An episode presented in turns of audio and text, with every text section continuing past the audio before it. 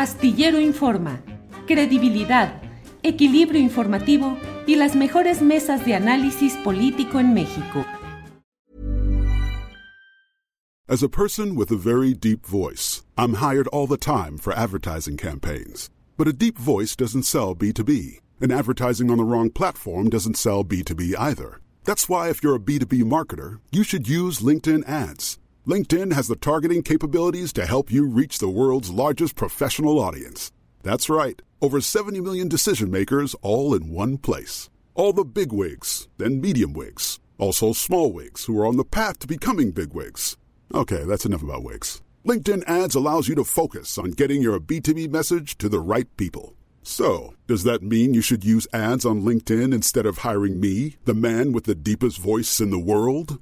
Yes. Yes, it does. Get started today and see why LinkedIn is the place to be to be. We'll even give you a $100 credit on your next campaign. Go to linkedin.com slash results to claim your credit. That's linkedin.com slash results. Terms and conditions apply. Millions of people have lost weight with personalized plans from Noom, like Evan, who can't stand salads and still lost 50 pounds.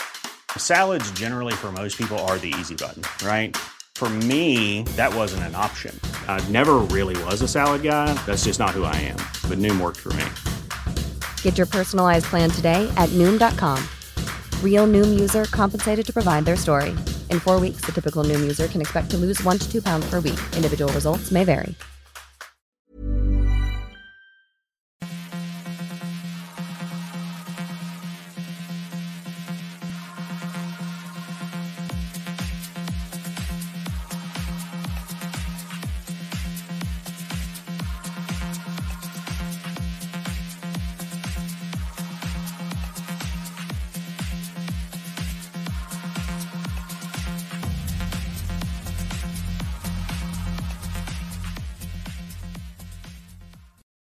La una de la tarde, la una de la tarde en punto y ya estamos aquí en Astillero Informa. Gracias por acompañarnos en este miércoles 29 de junio de 2022. Muchas gracias por acompañarnos en esta ocasión en la cual tenemos toda la información interesante, relevante del país y desde luego con el contexto, con el panorama, con lo que nos permite ir juntos entendiendo lo que pasa en estas horas tan activas, tan movidas de nuestro país. Hay mucha información, ya iremos eh, eh, dando los detalles junto con mi compañera Adriana Buentello. Desde luego la atención está puesta en estos momentos en lo que sucede en Tamaulipas, específicamente en Ciudad Victoria, donde un periodista más ha caído em, en circunstancias que se irán precisando, pero de entrada, bueno, pues... Eh, ha sido abatido, como dirían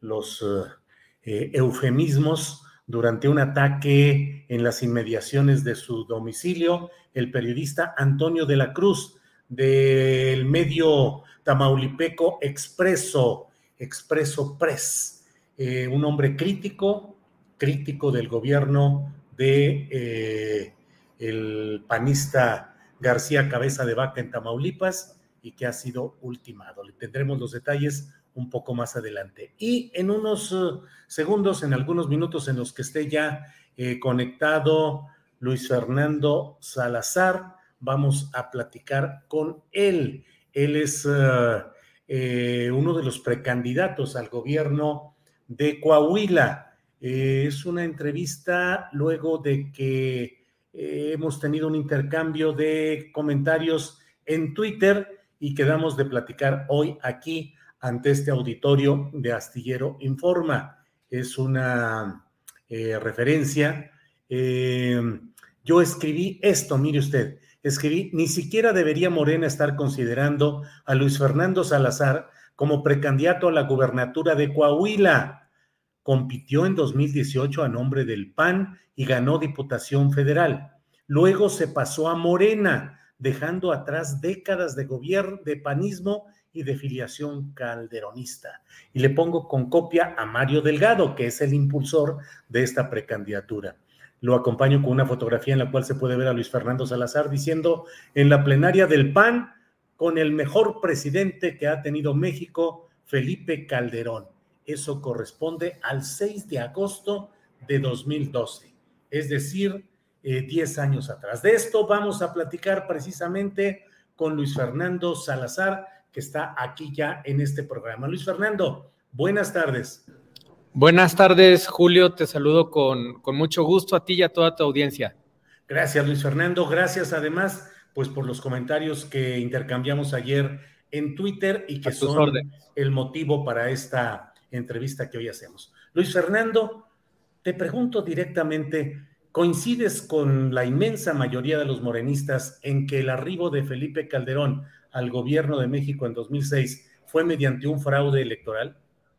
Sí, sí coincido que a lo largo de la historia me permitió primero encontrar y descubrir cosas que cuando milité en el PAN yo no veía. Yo escuchaba, por ejemplo, Julio, que el hoy presidente López Obrador hablaba de la mafia, de la corrupción, de la mafia en el poder, perdón, y, y que había un, que había un este, acuerdo entre priistas y panistas. Por mucho tiempo eh, yo sentí, y esto es una historia de mi vida real, que el PAN representaba la esperanza, la esperanza de cambio, Julio.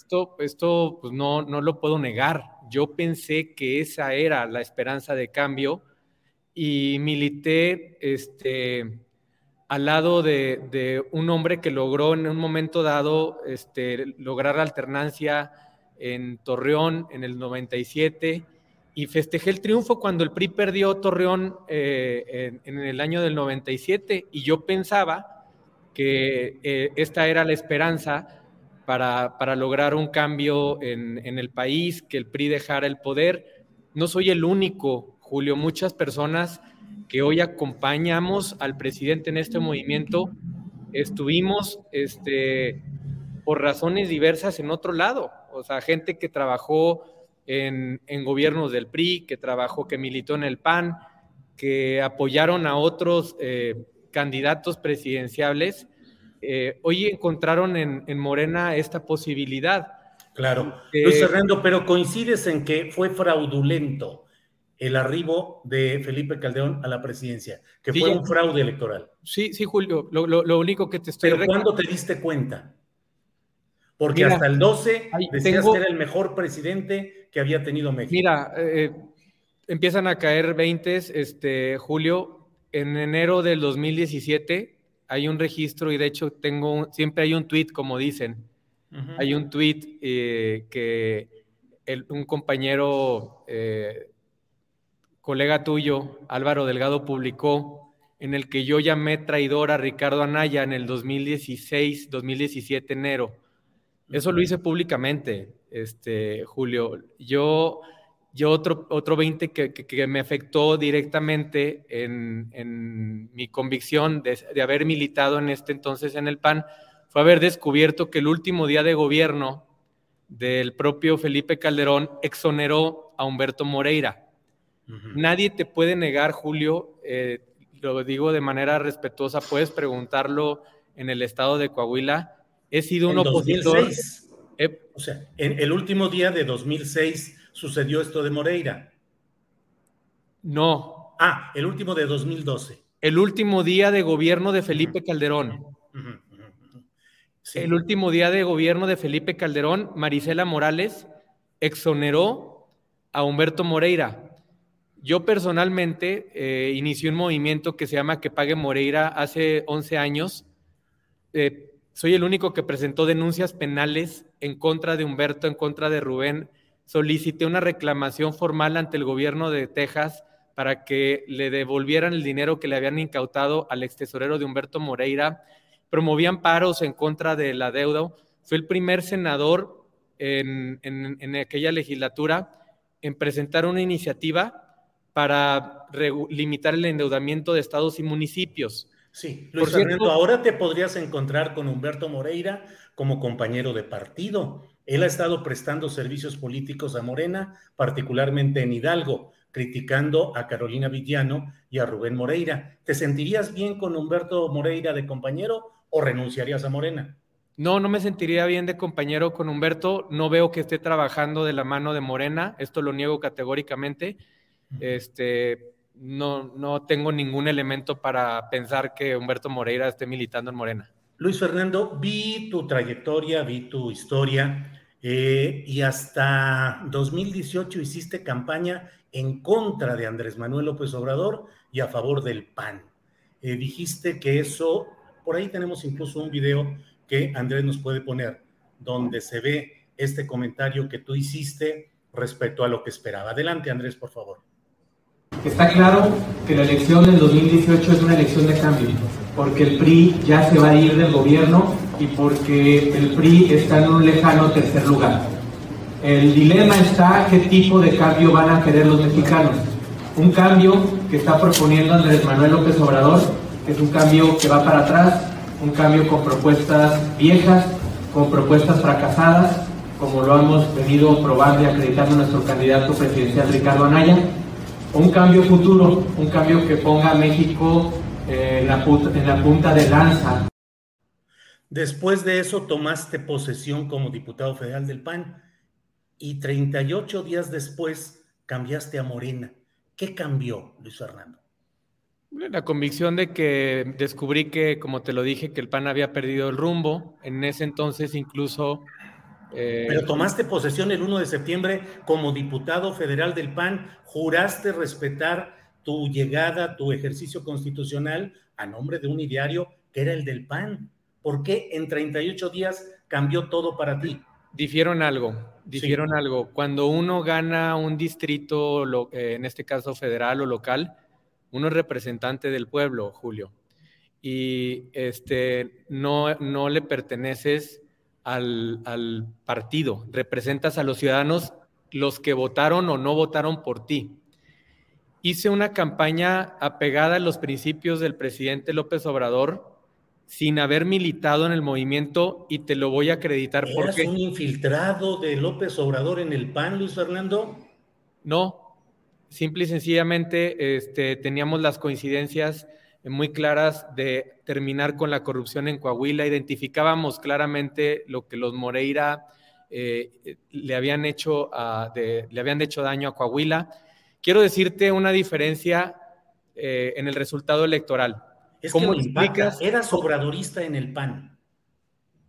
Tenía muchas coincidencias. Te obradorista? Sí, no, no. Abiertamente no, pero hoy te puedo decir que mi... en este video que te pongo de abril de 2018 en campaña, decías todo lo contrario. No, te voy a decir que era lo que, lo que decía eh, cosas que estábamos transmitiendo en una campaña, pero te voy a decir lo que transmitía yo con los ciudadanos también. También veía el deseo de cambio, también notaba que eh, el piso estaba, el país estaba totalmente disparejo que había que tener un gobierno que pusiera en primer lugar a los pobres y te voy a decir algo que me avala. En primer lugar, el resultado de esa elección en ese distrito federal de la elección del 18, obtuve casi 20 mil votos más que Ricardo Anaya. En ese distrito, Julio, gana el presidente López Obrador y gano yo eh, como candidato a diputado federal. Cuando llego a Morena, llego a aportarle algo al movimiento. Llego eh, no con las manos vacías, sino con la firme convicción de eh, sumarme a una agenda transformadora que me convenció. Nadie, nadie puede ser eh, sacrificado por, por, lo que por lo que creía en el pasado. Pero o sea, yo muy reciente. Mira, yo te preguntaría, ¿quién se salva de esta ecuación en el estado de Coahuila ahorita o en cualquier otro lugar del país? Pero vamos a hablar del estado de Coahuila. ¿Quién se salva de esto? Es una pregunta. Sí, ¿Eh? dímelo, tú conoces Coahuila. Adelante. Ninguno de los o las aspirantes eh, que se han sumado al movimiento se escapan de haber pertenecido, de haber militado durante más de 30 años en otros partidos políticos y eso no los vuelve elementos que no estén al servicio de la transformación. Eso no los convierte en malas personas. Eso no los convierte en personas que sean enemigos del obradorismo ni de la cuarta transformación. ¿Cuándo renunciaste al PAN? Hace cuatro años. Pero que fue en... 2018. Eh, ajá, fue en octubre de 2018. Mira, te cuento la historia. Eh, tuve un, un, acercamiento con el, presidente, eh, con el entonces presidente electo en, en una gira en, en, octubre del 2018 en Colima. Ahí platico con él, le, le, cuento de mí, le platico incluso de la lucha que yo llevo este, por años en Coahuila en contra de los Moreira y le, le manifiesto mi deseo de sumarme a su movimiento, que me convence su agenda transformadora y el presidente, entonces presidente electo López Obrador, muy amablemente me honra mucho. Tuve unos, me cené unos tacos de carne asada con él en Colima, me dijo bienvenido al movimiento. Eh, el estado de Coahuila, por cierto, es un estado eh, donde predominaba el bipartidismo y es un estado el nor del norte del país al que le costó mucho trabajo eh, eh, al movimiento entrar, a un movimiento en este caso de izquierda. Te quiero comentar eh, que, por ejemplo, compañeros que aspiran a, a, encabezar los trabajos de coordinación de apoyo de la 4T en Coahuila, el superdelegado, un compañero muy respetado para mí, Del PAN? Sí, eh, pero vamos con otro, un gran amigo para mí, eh, una persona con la cual yo tengo una excelente comunicación, el senador Armando Guadiana. Duró 30 años en el PRI. Uh -huh. En el 2012 renunció al PRI. Y eso no lo hace un mal obradorista. Te quiero comentar también de... 10 años atrás. ¿Cómo? O sea, aquí el punto, Luis Fernando, es que en abril tú criticabas acremente a López Obrador por significar un retroceso. 10 de abril de 2018. Y en octubre de 2018 renuncias al PAN y te vuelves morenista en cuatro o cinco meses. Es donde yo te pregunto, ¿qué cambia dentro de ti tan rápido? Porque yo pensaría, pues es que como ya López Obrador está en el poder, pues entonces dejas el PAN ah. y te pasas al poder. Eso es lo que en política dicen ser un chapulín. ¿Sientes no, que fuiste un chapulín? De ninguna manera lo niego. Yo sabes que he sido, Julio, y te lo digo categóricamente, he sido un luchador contra la corrupción y la impunidad toda mi vida en contra del PRI y en contra de los Moreira. Te repito lo que te dije al inicio de nuestra entrevista, Julio. Puedes preguntar en Coahuila, ¿quién le ha pintado la cara, le ha plantado cara al PRI, a Humberto, a Rubén? ¿Quién los denunció penalmente en México, en Estados Unidos? Eh, manifestaciones, protestas, golpes, eh, simple sí, y sencillamente. Desde el PAN. Por eso, a ver. ¿Por qué no seguiste en el PAN? Porque, ah, no, porque justamente cuando vi que en el PAN traicionaron esos principios, Julio. Pero lo viste en seis meses. Y lo pude haber visto en un día, es que basta un solo momento para darte cuenta de eso. Igual luego dejas a Morena porque te das cuenta en un minuto de que traiciona sus ideales. No, no, fíjate ¿Por que qué no. no? ¿Por qué no? Porque es un movimiento que está sustentado en el pueblo, no en la cúpula, porque está avalado por, por la... Ahora sí que por un principio democrático donde el pueblo pone y el pueblo quita. Déjame esas decirte. Son palabras, Julio, esas son Julio, palabras. no, tengo acciones que, que, que reconocerme y que decirte a ti como obradorista y como morenista. Ajá. Fui el diputado federal que posicionó la iniciativa presidencial de la revocación de mandato. Yo, Luis Fernando Salazar. Yo, Luis Fernando Salazar, también posicioné en tribuna la reforma para el fiscal autónomo. Yo, Luis Fernando Salazar, también voté las reformas estructurales de la 4T. Yo, Luis, ¿Y las Fernando? Salazar, yo, Luis Fernando Salazar, fui delegado nacional de Morena en Quintana Roo, donde, por cierto, después del resultado de, de, de, del actual secretario Dan Augusto en 2018, ha sido el resultado electoral más exitoso en cualquier entidad federativa. Se ganó con una diferencia de 40 puntos porcentuales. Yo, Luis Fernando Salazar, fui anulado de una candidatura injustamente en Torreón, que tenía una ventaja de 12 puntos, y yo, Luis Fernando Salazar, metí 105 mil votos al movimiento, que fueron más de los que entraron en el 2018. Yo, Luis Fernando Salazar, he sido atacado por la hoy oposición por defender al presidente y lo seguiré haciendo el resto Sí. del tiempo que me quede. Sí, Luis Fernando Salazar también dejó el partido en el que militaba durante 21 o 22 años cuando otro partido llegó al poder y después de haber eh, rendido protesta como diputado constitucional a nombre del Partido Acción Nacional, en 38 días renunció a ese partido y se unió al partido en el poder, que es el de López Obrador. Y Oye, Julio, Julio, es que lo que me ocurrió a mí, nos ocurrió a millones de mexicanos. Si no, ¿cómo te explicas que un partido tan joven como Morena sea el movimiento más grande. Para ser candidatos. No, a ver. Te verías muy bien si fueras simplemente un militante de Morena haciendo méritos. Hay, ex compañeras. candidato. Julio, hay ex ya, ya fui. años. Julio, hay ex compañeras diputadas federales que militaron en el PRI 35 años. Lo cual no justifica eh, a ellos también habrá que el, el, aspirante eh, subsecretario que tiene todo mi respeto, Mejía Verdeja, en el 2018 participó como coordinador de la campaña de Ricardo Anaya en Guerrero y pidió el voto por Acapulco y eso no lo hace menos obradorista, eso no lo hace menos transformador, eso no lo descalifica.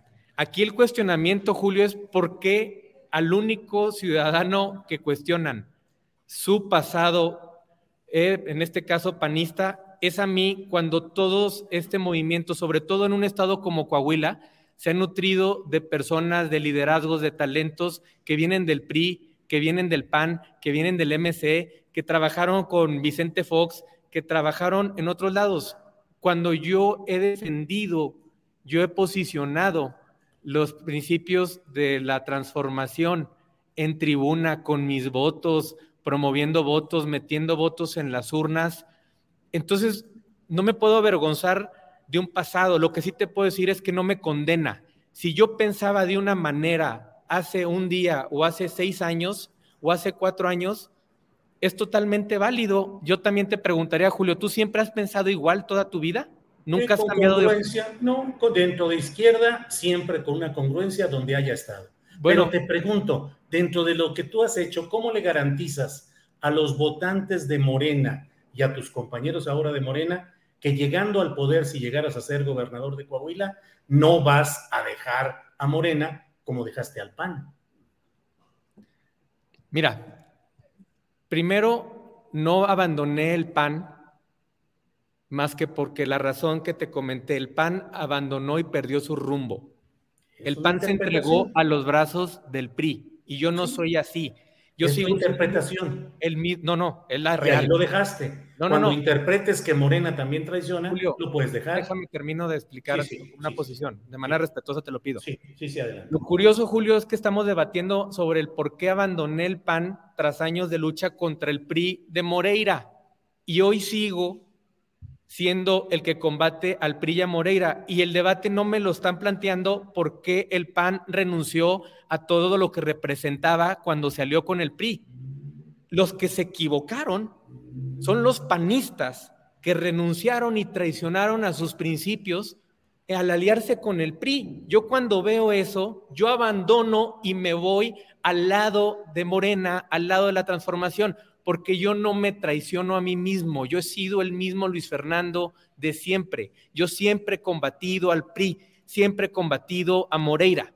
Y eso siempre me ha identificado del lado del presidente López Obrador. De eso platiqué con él. Por eso defiendo la cuarta transformación. Aquí el debate no está en por qué se sale Luis Fernando del PRI, por qué el PAN se alía con el PRI. Y para mí es una razón suficientemente poderosa. Imagínate tú, que la esposa del diputado federal Rubén Moreira, coordinador de los diputados federales, es la candidata del PAN en Hidalgo, Julio.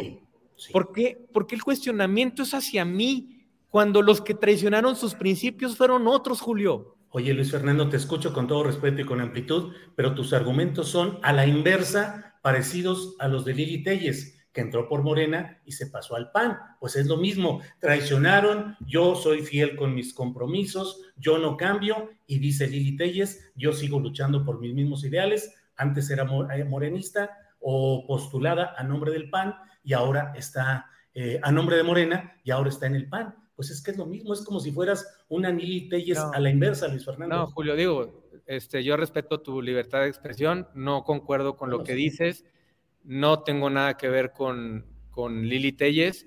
A mí me acompaña una lucha de más de 11 años, de más de 11 años en contra del PRI de Moreira. ¿Y sabes qué? Me salí del PAN y adivina dónde estoy, luchando en contra del PRI y de Moreira.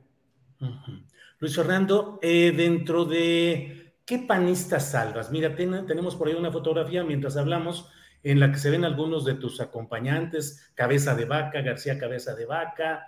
Eh, ¿Quiénes de estos personajes salvas y dejas en el lado bueno de la historia? Cabeza de Vaca, eh, Anaya, ya nos dijiste, Calderón.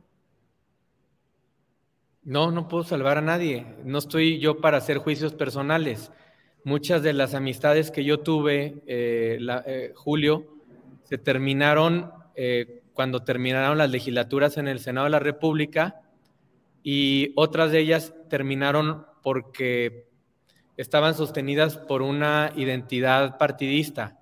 Desde el momento en que yo dejo el PAN, pues perdí comunicación con muchos de ellos.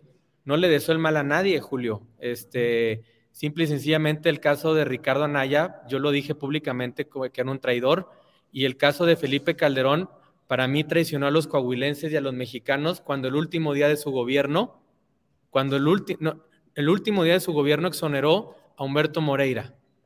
Y cuando hizo fraude electoral. Sí, claro, ya, ya lo había dicho al principio de la, de la entrevista. Oye, Luis Fernando, ¿eres un hombre de izquierda o de derecha? Y no me vayas a decir que las geometrías políticas ya no funcionan. ¿De izquierda o de derecha? Soy más liberal que ¿Qué significa eso? Soy más de, de, de centro izquierda. De centro izquierda. ¿Algún partido, por ejemplo, de otro país que te, con el que nos podamos eh, guiar para saber cuál es tu ideología? Pues no, realmente, este, no, pienso que el ánimo eh, es distinto, podría ser demócrata en Estados Unidos, aunque pueda diferir muchas de las cosas que está haciendo actualmente el gobierno del presidente Biden, pero, pero realmente soy más liberal. Este, no, no, en eso pues también puedes preguntar. En... Lo liberal a veces se ubica con la derecha. Sí, pero si lo quieres ubicar en una, en una geometría política, soy de centro izquierda. De centro izquierda que militó en un partido de derecha que fue el PAN. Sí. Ajá. Eh, ¿Qué lecturas eh, políticas son las que te nutren? Eh, ¿Qué podemos nosotros tomar como referencia de tu pensamiento político? Me gustan los temas de, de historia de México, me gusta eh, las, biografías políticas, me gusta mucho, por ejemplo, la vida de Madero, me gusta mucho la vida del presidente López Obrador, me gusta este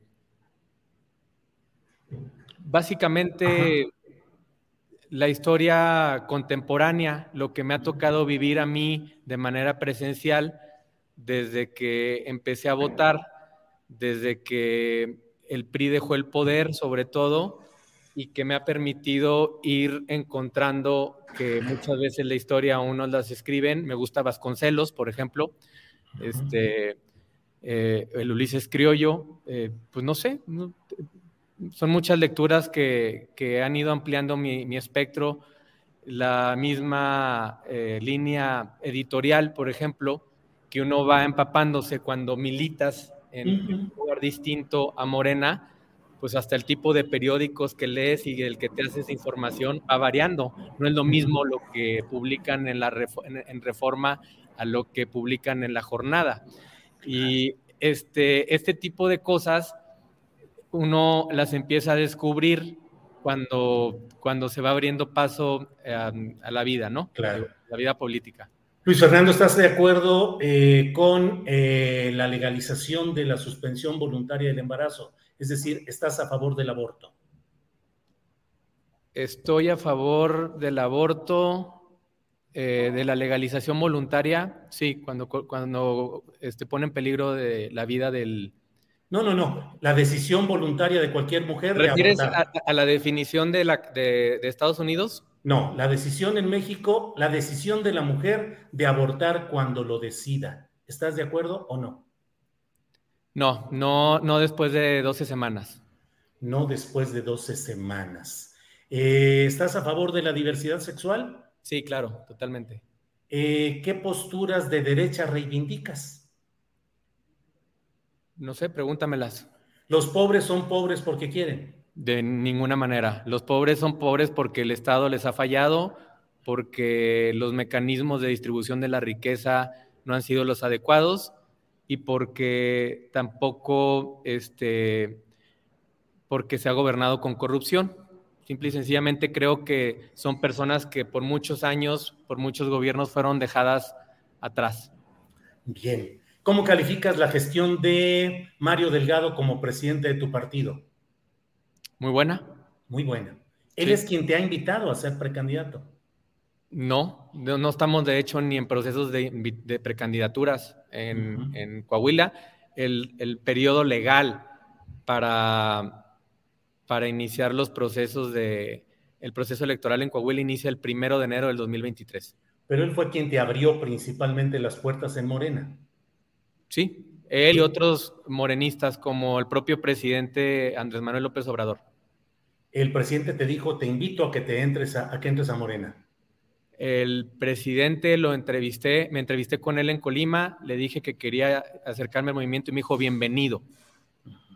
Este, no te vas a equivocar y bienvenido. De hecho, tuvo un recibimiento muy cálido conmigo, del cual me siento sumamente honrado. Eh, un 18 de octubre, del 2018 en Saltillo, capital. Ahí me presentó el presidente frente al morenismo y frente al movimiento. ¿El mismo día que habías renunciado al PAN? No, renuncié unos días antes. Un par de dos, días. Tres días. Dos, tres días. Sí, pero mi diálogo con él ya había sido en la gira en Colima. Bien. Pues Luis Fernando Salazar, gracias por esta oportunidad de tener este intercambio de puntos de vista a reserva de lo que desees agregar. Aprecio mucho que hayas tenido esta disposición y te agradezco el que podamos haber conversado con la audiencia. Gracias, Julio. Mira, mi oportunidad este, de expresar este punto de vista y simplemente reiterar que, que el cuestionamiento que se, le, que se me aplica a mí, en este caso a mi persona, de por qué milito en Morena, desde mi punto de vista, Julio, tiene que partir de que qué le ocurrió al lugar en donde qué ocurrió en el lugar en donde estaba. Las personas que creía yo que eran y que representaban algo y no lo fueron. Que hubo quien exoneró a Humberto Moreira, hubo quien traicionó sus principios, perdió el rumbo y salió al PRI. Y que si yo, Julio. Luis Fernando, es que no, no me puedo quedar callado. Eso fue en 2012 y tardaste 10 años en darte cuenta y tomar una decisión. ¿Cómo que eso fue en 2012? En 2012 fue cuando no, pero, eh, Calderón exoneró a Moreira. Oye, pero ¿Sabes que no se supo en el 2012? Bueno, pues tú eras, pues eres político. No, no, no. Sabías? ¿Hasta cuándo supiste? No, hasta que tuvieron sí Humberto Moreira en España. ¿Cuándo empezó, fue? Eh, como eh, empiezo. Esto fue como en el 2015 y empezó una batalla legal y Humberto decía que estaba exonerado y hasta años después, te hablo del 2017, se da a conocer, el senador Guadiana da a conocer un documento eh, que exoneraba a, eh, en el que aparentemente, la, la el, no aparentemente, la PGR entonces había exonerado a Humberto Morera su último día de gobierno. De, ¿Y de, por qué no renunciaste en ese momento? Llamé traidor a, a la dirigencia sí, del ¿por PAN. ¿Por qué no renunciaste? Porque quise señalar todos los errores, incongruencias desde dentro. ¿Y por qué ibas a ser candidato a diputado federal? No, no. La verdad es que no. Lo fuiste. Sí, pero. A pesar de toda esa historia negativa que ya conocías. Pero no fue una. Sí, pero eh, eh, mi candidatura no obedeció. No, no creo que haya obedecido que haya llamado traidor a Ricardo Anaya, Julio.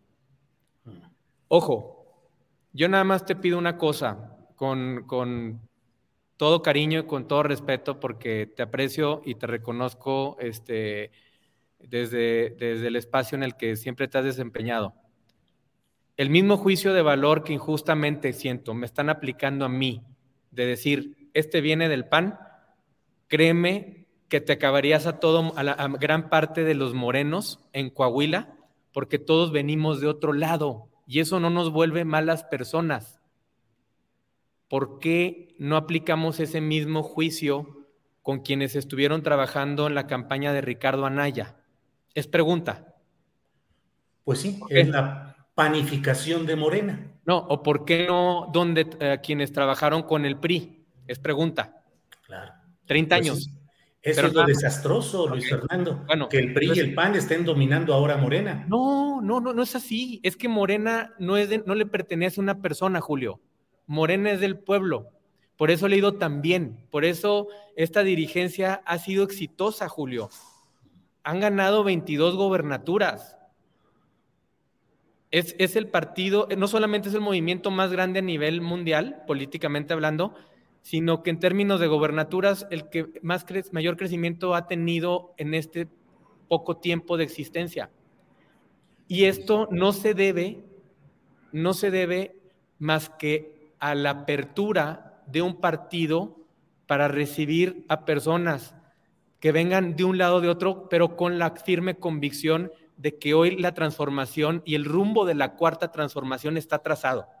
Eso sí, si alguien quiere llegar aquí a imponer una idea diferente, diferente a lo que nos hemos trazado como proyecto de nación, entonces sí, este, te daría la razón. Pero cuestionar el por qué llega alguien de otro lado, pues es cuestionar por qué crece Morena de manera descomunal en ocho años como ningún otro partido político creció en el mundo. No fue, no fue nada más, más que por la suma de muchos mexicanos que los convenció el debate. El debate es para eso. Tú estás planteando una idea, yo estoy planteando otra. Y sabes qué, Julio, en los debates alguien puede ganar. ¿Sabes quién gana? Cuando uno convence al otro de la posición que yo te quiero convencer. Entonces, desde ese punto de vista, no tiene nada de malo decir, yo estoy ac- acá, luchaba por esto, luchaba en contra de los Morera de la corrupción y hoy sigo luchando por lo mismo. Y me siento muy feliz de pertenecer al movimiento, de estar en Morena, de ser ob- obradorista y de haberle metido votos a la urna directamente en mi ciudad natal, Torreón. Luis Fernando, te agradezco mucho esta oportunidad. He escuchado con toda atención lo que has dicho y con la amplitud eh, adecuada, así es que pues no me queda más que agradecértelo y seguiremos en contacto. Ya veremos cuando estén las campañas, a ver si echamos otra platicada, si es que estás en todo ese proceso, que eh, ya, ya iremos viendo la evolución política en Coahuila, Luis Fernando. Julio, voy a estar en ese proceso en la manera en que el partido decida que esté. Por fuera o por dentro voy a estar, porque estoy a favor de la transformación. Te mando un abrazo y te agradezco. Igual, Luis Fernando, muchas gracias y buenas tardes. Hasta luego. Bien, pues ha sido esta plática con Luis Fernando Salazar. Eh, creo que, bueno, usted sabe que la costumbre en este espacio es no comentar por fuera lo que no se haya dicho en la propia entrevista. Ahí está, ahí están los puntos de vista de Luis Fernando Salazar, mis preguntas y comentarios, y sobre ello, bueno, pues usted tendrá la última palabra. Gracias por acompañarnos en esta entrevista. Vamos ya, vamos ya a nuestra siguiente entrevista. Mire lo que ha sucedido en Guanajuato. Denuncian el asesinato de Jorge Ulises Cardona Zavala, hijo de Rosario Zavala Aguilar, una buscadora a su vez asesinada en 2020. Para hablar de este tema está con nosotros Raimundo Sandoval. Él es integrante de la Plataforma por la Paz y la Justicia en Guanajuato. Raimundo, buenas tardes. ¿Cómo estás, Julio? Buenas tardes. Un saludo a ti y a tu auditorio. Gracias, Raimundo. Raimundo, pues qué doloroso tener que abordar estos temas, pero pues es nuestra realidad. Por favor, ¿le puedes decir a la audiencia lo que ha sucedido en este tema tan lamentable, Raimundo? Gracias, Julio.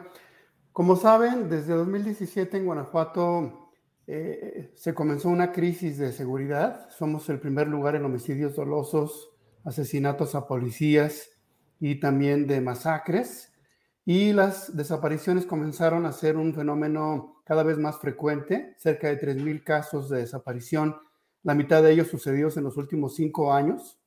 Y como bien dices, en diciembre de 2019, Yatsiri Misael Cardona Zavala, un eh, niño de 16 años, fue extraído por la fuerza de su domicilio por grupos armados. Un mes después, la fiscalía inició la alerta Amber y comenzó con la búsqueda de Yatsiri. Diez meses después, en octubre de 2020, su madre, la buscadora Rosario Zavala Aguilar, fue asesinada también en su domicilio por hombres armados que, déjame adelantarte, eh, la familia supone que forman parte del mismo grupo delincuencial y eh, los dos casos permanecen en la impunidad.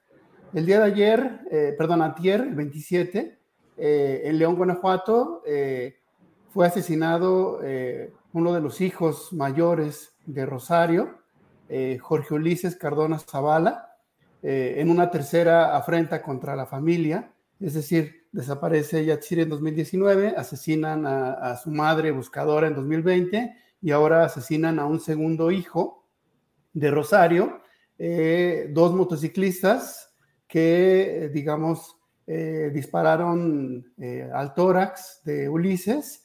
Ulises perdió la vida cuando se trasladaba al hospital para ser atendido y pues queremos decir que esto tiene que ver con la situación de violencia en Guanajuato con la impunidad en estos casos al menos, pero también con el control territorial de los grupos delincuenciales y la falta de capacidad de respuesta de los tres niveles de gobierno para proteger a las buscadoras de personas desaparecidas y para garantizar la seguridad de la población en un contexto de muchísima eh, delincuencia, eh, violencia, yo podría decir incluso de macrocriminalidad.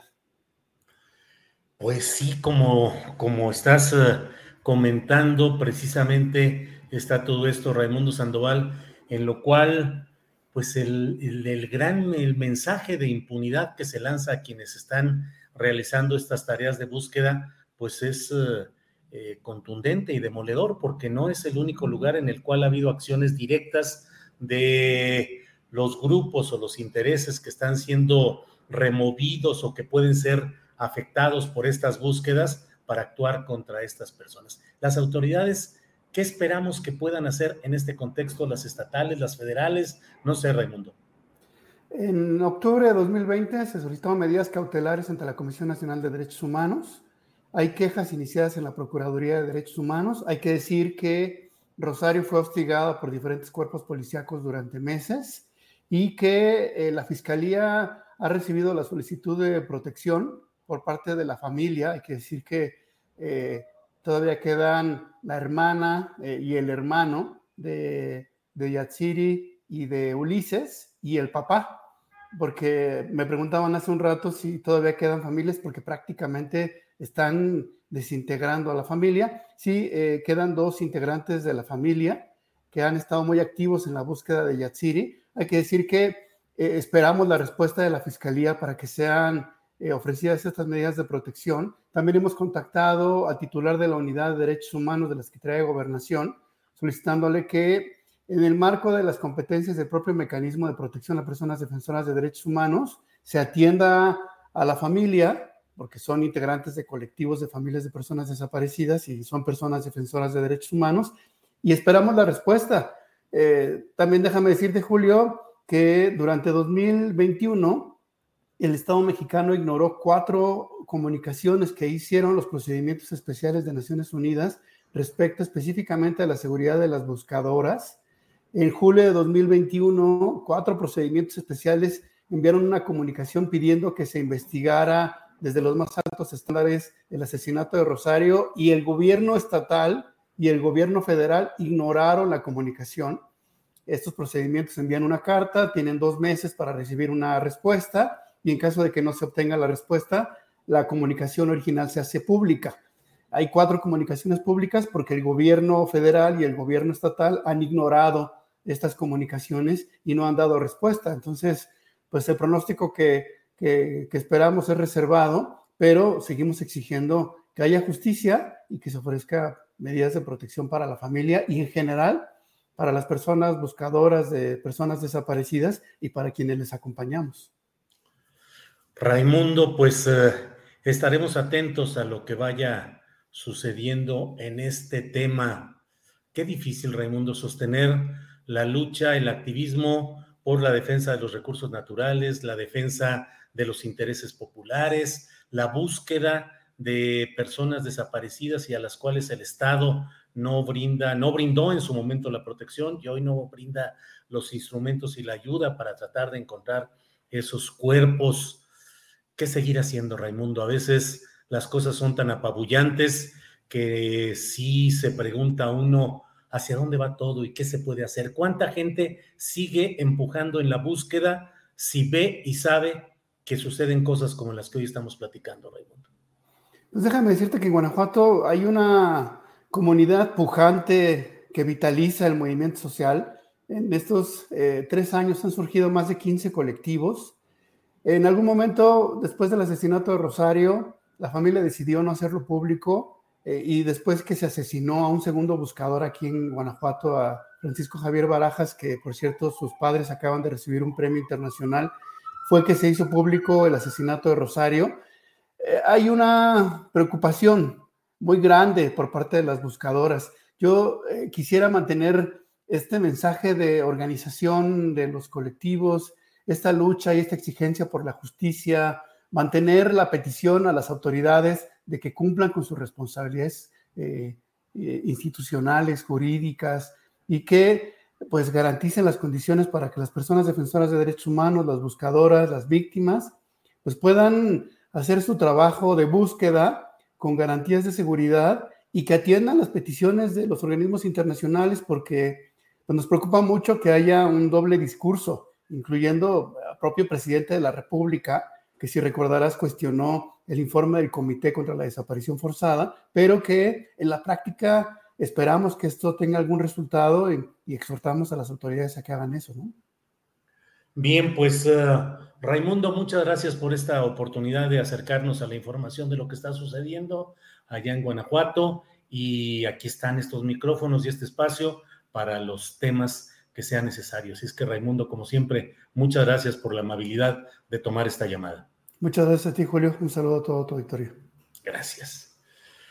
Híjole, pues cosas complicadas de las muchas que suceden, suceden en este en este nuestro México activo y movido con todo, con extremos y con circunstancias difíciles. Mire, hay otro tema que queremos abordar con usted en esta ocasión, que es el relacionado con una investigación sobre cómo cubrió Televisa la información relacionada con el caso Ayotzinapa. Híjole, un momento crítico, un momento trascendente que perdura, que sigue hoy en la investigación, en la discusión y sin embargo, ¿cómo lo trató específicamente Televisa? Para ello vamos a hablar ya con la doctora en comunicación, Fernanda Ramírez Santos, quien hizo una comunicación en este sentido. Fernanda, buenas tardes. Buenas tardes, Julio, ¿qué tal? Te saludo con mucho gusto. Encantada de poder charlar contigo unos minutos. Igualmente, Fernanda, leyendo eh, pues los tweets y luego la parte de la investigación que realizaste sobre este tema, que me parece muy importante porque a veces el tiempo camina y no recuerda uno cómo trataron algunos asuntos los principales medios de comunicación convencionales, en este caso Televisa. ¿Nos puedes ayudar, Fernanda, diciéndole a la audiencia la síntesis o la esencia de lo que hiciste y lo que encontraste, Fernanda, por favor? Claro que sí, Julio, con mucho gusto. Mira, esta investigación parte en el 2016 como parte de mis estudios del doctorado eh, nos propusimos hacer esta tesis con esta temática en específico del caso Ayotzinapa, porque bueno, tiene un gran significado para nosotros, ¿no? En el México actual. Ayotzinapa constituye un hito de la violencia que vive México actualmente y bueno, porque a su vez también este caso se ha convertido en un catalizador de la lucha contra la impunidad.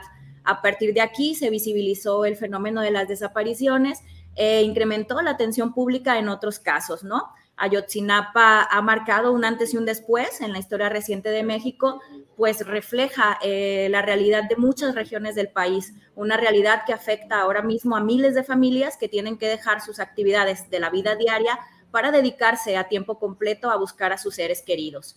Y bueno, cuando entramos en este tema decidimos analizar el medio de comunicación que tiene más alcance en México, por lo mismo, ¿no? Porque hemos descubierto que, bueno, a lo largo de la historia de la televisión en México, pues este consorcio de televisión ha logrado llegar a más telehogares en este país. de hecho, en el 2014, pues bueno, llegaba al 93% de los hogares mexicanos, además de que, bueno, en, tanto en la televisión de pago como en la de abierto es, era el canal eh, de más preferencia para ver los noticiarios y porque también, pues bueno, tenía casi la mitad de las concesiones en el 2014, lo que, lo que bueno, eh, significaba que tenía un gran, un gran aporte, ¿no? En el contenido que, que los mexicanos estábamos viendo. Y bueno, decidimos también hacerlo por parte de, de, la teoría de la ética del periodismo para poder analizar qué es lo que se había hecho bien y lo que se había hecho mal en la cobertura de, del caso Ayotzinapa. A la par también decidimos, Julio, eh, realizar una serie de entrevistas a las familiares eh, de las víctimas, de los 43 estudiantes, para también, una vez teniendo el análisis del contenido, también comprobar con ellos eh, sus experiencias las experiencias que habían tenido en general con los medios de comunicación durante los primeros meses y, bueno, en particular con Televisa.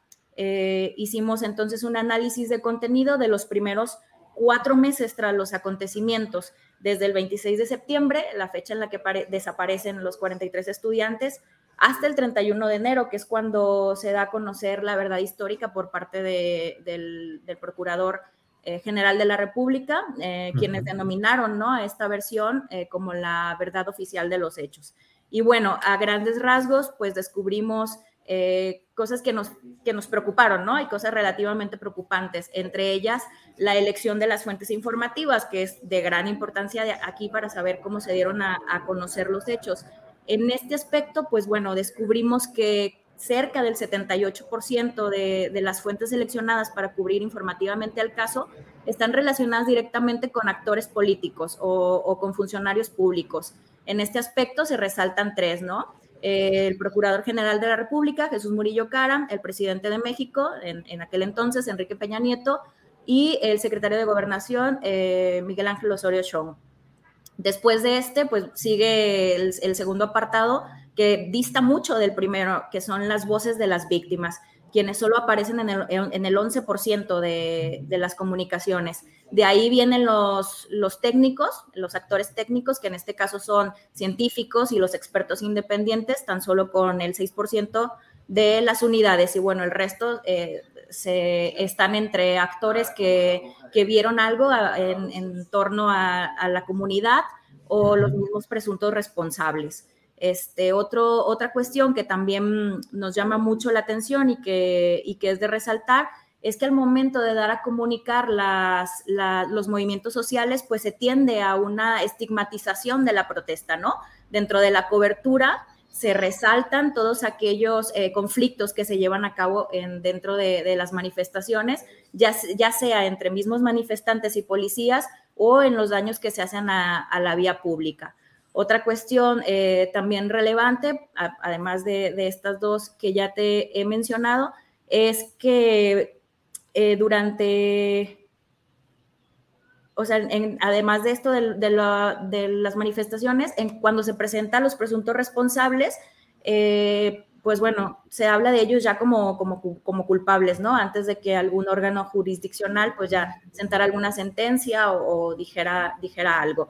Eh, esto del análisis de contenido pues coincide con lo que ya nosotros habíamos analizado aquí, coincide con las entrevistas que tuvimos con los familiares de las víctimas, quienes también resaltan ¿no? la, que Televisa dio una cobertura muy amplia a la verdad histórica, que, que ellos consideran que fue legitimizada a lo largo de esta cobertura, que además se da mucha más amplitud a los actores políticos y que bueno, ellos tuvieron no tuvieron margen para en ciertas ocasiones pedir réplicas. Además de que hay algo también que nosotros observamos en el contenido, en el análisis del contenido, y es que se tiende mucho a, propagar rumores y conjeturas sobre el posible paradero de los estudiantes. Esto comparándolo también con las, entrevistas, eh, llegamos a la conclusión de que también fue parte de un daño hacia ellas, ¿no? Porque antes de que cualquier eh, organismo oficial les diera cierta información, pues bueno, ellos la estaban viendo a través de esta, de esta cadena de televisión. Y fueron errores, ¿no? Errores que al cabo de unas semanas tuvieron que corregir una vez que ya estaban los peritajes hechos, pero que bueno, en el primer momento dañaban a, las víctimas. Eh, y bueno, a grandes rasgos es esto, Julio. Fernanda, y este estudio está centrado en la cobertura general de todos los noticieros de Televisa a lo largo del día o marcadamente se centraron ustedes en los espacios más relevantes, lo de los noticieros eh, conducidos por eh, personajes con fama eh, en el medio. Nos centramos, Julio, por, por, el tiempo que teníamos para realizar la investigación, nos centramos en el noticiero nocturno de Televisa, que en ese momento estaba dirigido por Joaquín López Dóriga durante los primeros cuatro meses. Nos basamos en este por ser, bueno, el noticiario más visto en ese entonces por, por la ciudadanía. eh, y este tipo de conclusiones, Fernanda, Mm, pues forman parte, esa es mi opinión y desde luego tú lo que estás dando a conocer es un estudio específico con datos y detalles concretos, pero pues el, el, um, el análisis que muchos ciudadanos tenemos es justamente el manejo sesgado, el manejo favorable a las élites, al poder por parte de Televisa. ¿Hubo alguna réplica, ha habido alguna reacción de Televisa o de los personajes involucrados? No, hasta el momento no, Julio, porque es el momento en el que estamos dando a conocer la investigación. La presentamos el 26 de noviembre y ahora estamos ya eh, con el tema de artículos en revistas científicas, académicas, en los medios de comunicación, en las cátedras, como, como la de Antier que salió en Amiri. Eh, y bueno, la idea es también llegar a más, a más personas, incluso a estudiantes de periodismo, ¿no? Nos interesa también mucho llegar a ellos para hablar del tema de, los tesaurios, de la ética periodística y para ver, ¿no? Este tipo de temas y también compararlo con otros. A grandes rasgos, pues nosotros llegamos a tres conclusiones, ¿no? Que al menos esta eh, Televisa, en el caso de Yotzinapa, pues no trata el tema en profundidad, no aporta los aspectos significativos de la realidad circundante, acción que dificulta que la ciudadanía entienda el alcance real de este problema, de esta crisis de violencia y en particular de las desapariciones. La cobertura, pues bueno, no incluye una pluralidad de voces, como es una regla principal del periodismo. Eh, no mantiene tampoco, obviamente, un equilibrio entre todas las partes que conforman este conflicto. Y bueno, lo más grave es que no se verifica en ningún momento eh, la verdad histórica. Además de que se construye una narrativa que estigmatiza la protesta, omitiendo eh, todas aquellas causas políticas y sociales que le dieron origen, ¿no? Entonces, bueno, en este aspecto es en donde llegamos y en las conclusiones con las víctimas lo mismo, ¿no? Que, a las víctimas no se les está dando el trato que es debido, ni en el momento en el que se, debería dar a conocer sus voces, ni en el momento en el que se les debe tratar con respeto y con sensibilidad.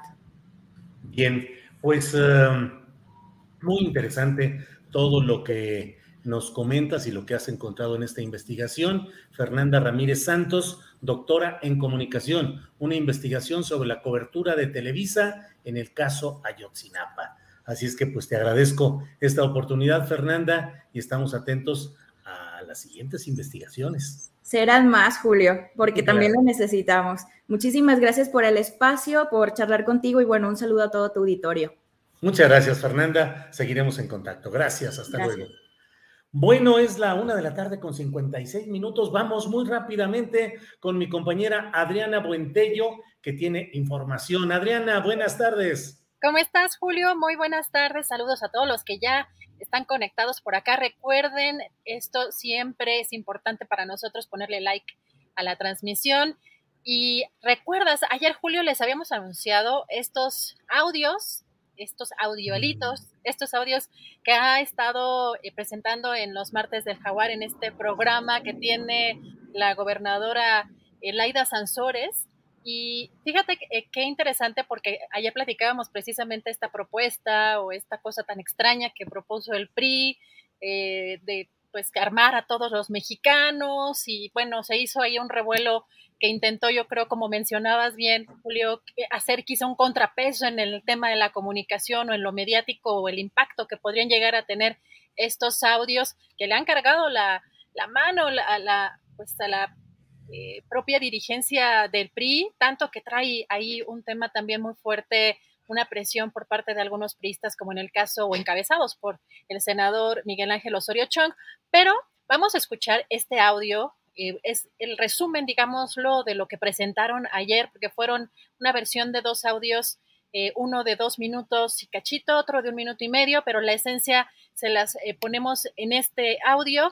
Se escucha, Julio, a Alito Moreno hablar sobre dinero que se entregó en efectivo a la cadena Televisa para borrar el rastro de dinero que supuestamente eh, provendría de gastos de campaña.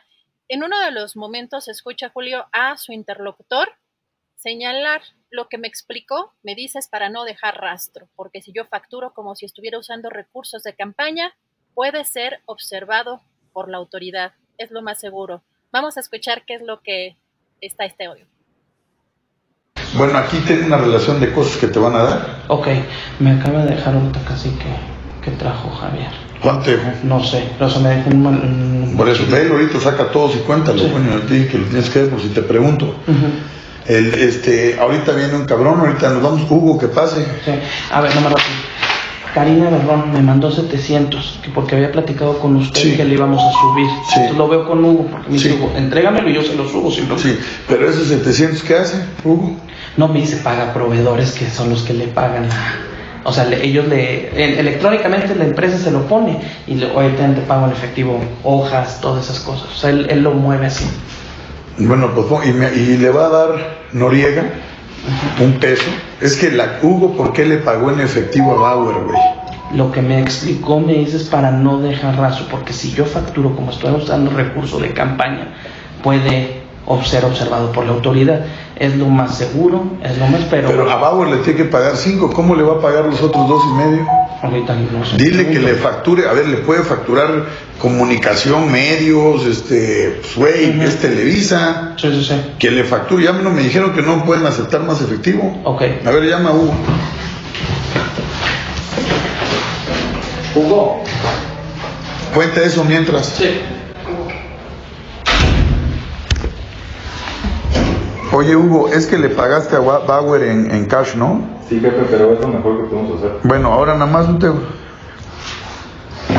Lo que pasa es que es dinero de campaña, jefe. Y no dejamos rastro, si pago en efectivo. O hay, hay, hay un malilito, no sabía que no podía hacer. ¿Hice mal? Mira, un tema. eh, ah, bueno, es que bueno, ya le pagaste en cash, pues está bien. Yo pensé que le podías pagar porque él tiene Televisa. Él te puede facturar medios. Sí, pero vamos a dejar un rastro. ¿Pero un rastro de qué? Vamos a cargar 700 mil pesos de TV y Notas para la campaña. Y luego le iba a pagar otra cosa, otro concepto, que le voy a cargar a los candidatos y se van a volver locos, porque es sobre el dinero de la campaña. Entonces es mejor pagárselo por fuera. No, no, no, a ver, un, un- un tema es importante. Yo te estoy diciendo no de los candidatos, tú le vas a pagar de lo de Paloma, de lo que tienes ahí. Sí, pero se lo tengo que cargar. O sea, yo sí gasto dinero, se los tengo que cargar a los candidatos para comprobar el dinero a quién se lo estoy dando. Bueno, bueno. Híjole, Julio. Pues, ¿Cómo ves? Eh, qué confesiones de veras, qué movimientos, qué maromas de todo. ¿Cómo lo viste, Adriana? las palabras, o sea, no, no tenemos, eh, creo, Julio, que ni siquiera tener mayor contexto para escuchar el borrar rastro, el que no lo registre la autoridad, eh, todo lo que han demostrado estos audios con palabras clave que puede eh, eh, Alito Moreno decir que se fue sacado de contexto, quién sabe en qué momento dijo que iba a presentar pruebas este, peri- eh, periciales de que estaban manipulados ese- esos audios, pues nomás lo dijo Julio, no lo presentó, no hemos visto realmente esas pruebas técnicas que señalaba eh, Alito Moreno. Pre- preocupa el hecho de que esto es la punta del iceberg de algo que también ya conocíamos, pero bueno, este partido, el Partido Nacional del Rifle, como dices, hundiéndose cada vez más, Julio, con esta Sí. dirigencia. Pues Adriana, muy interesante. Y bueno, pues se suma a la colección de audiograbaciones de Alito, de las que nomás no sale. Ya dijo Osorio Chong, dijo primero que nos regrese el PRI y luego vamos contra Morena. Puros pleitos y puras vergüenzas las que andan pasando ahorita los priistas. En fin, pues ahí estamos, Adriana. Julio, regresamos en un ratito más, ya están acá conectados nuestros colegas para disfrutar esta mesa de análisis. Regresamos al ratito.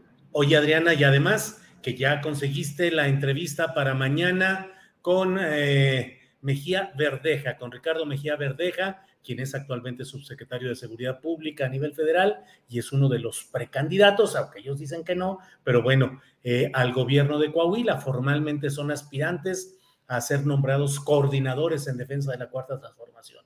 Mañana platicaremos con Mejía Verdeja, eh, que también tiene su historia, porque él estuvo en varios otros partidos, sobre todo en Movimiento Ciudadano. Así es que, listos, Adriana. Así es, va a estar muy interesante, Julio. Los dejo en un ratito, regreso. Sale, gracias, Adriana. Bien, son las dos de la tarde con dos minutos y me parece que es una hora extraordinaria para que pasemos a nuestra mesa de periodismo, donde ya está ahí Alberto Nájara, a quien saludo. Buenas tardes, Alberto.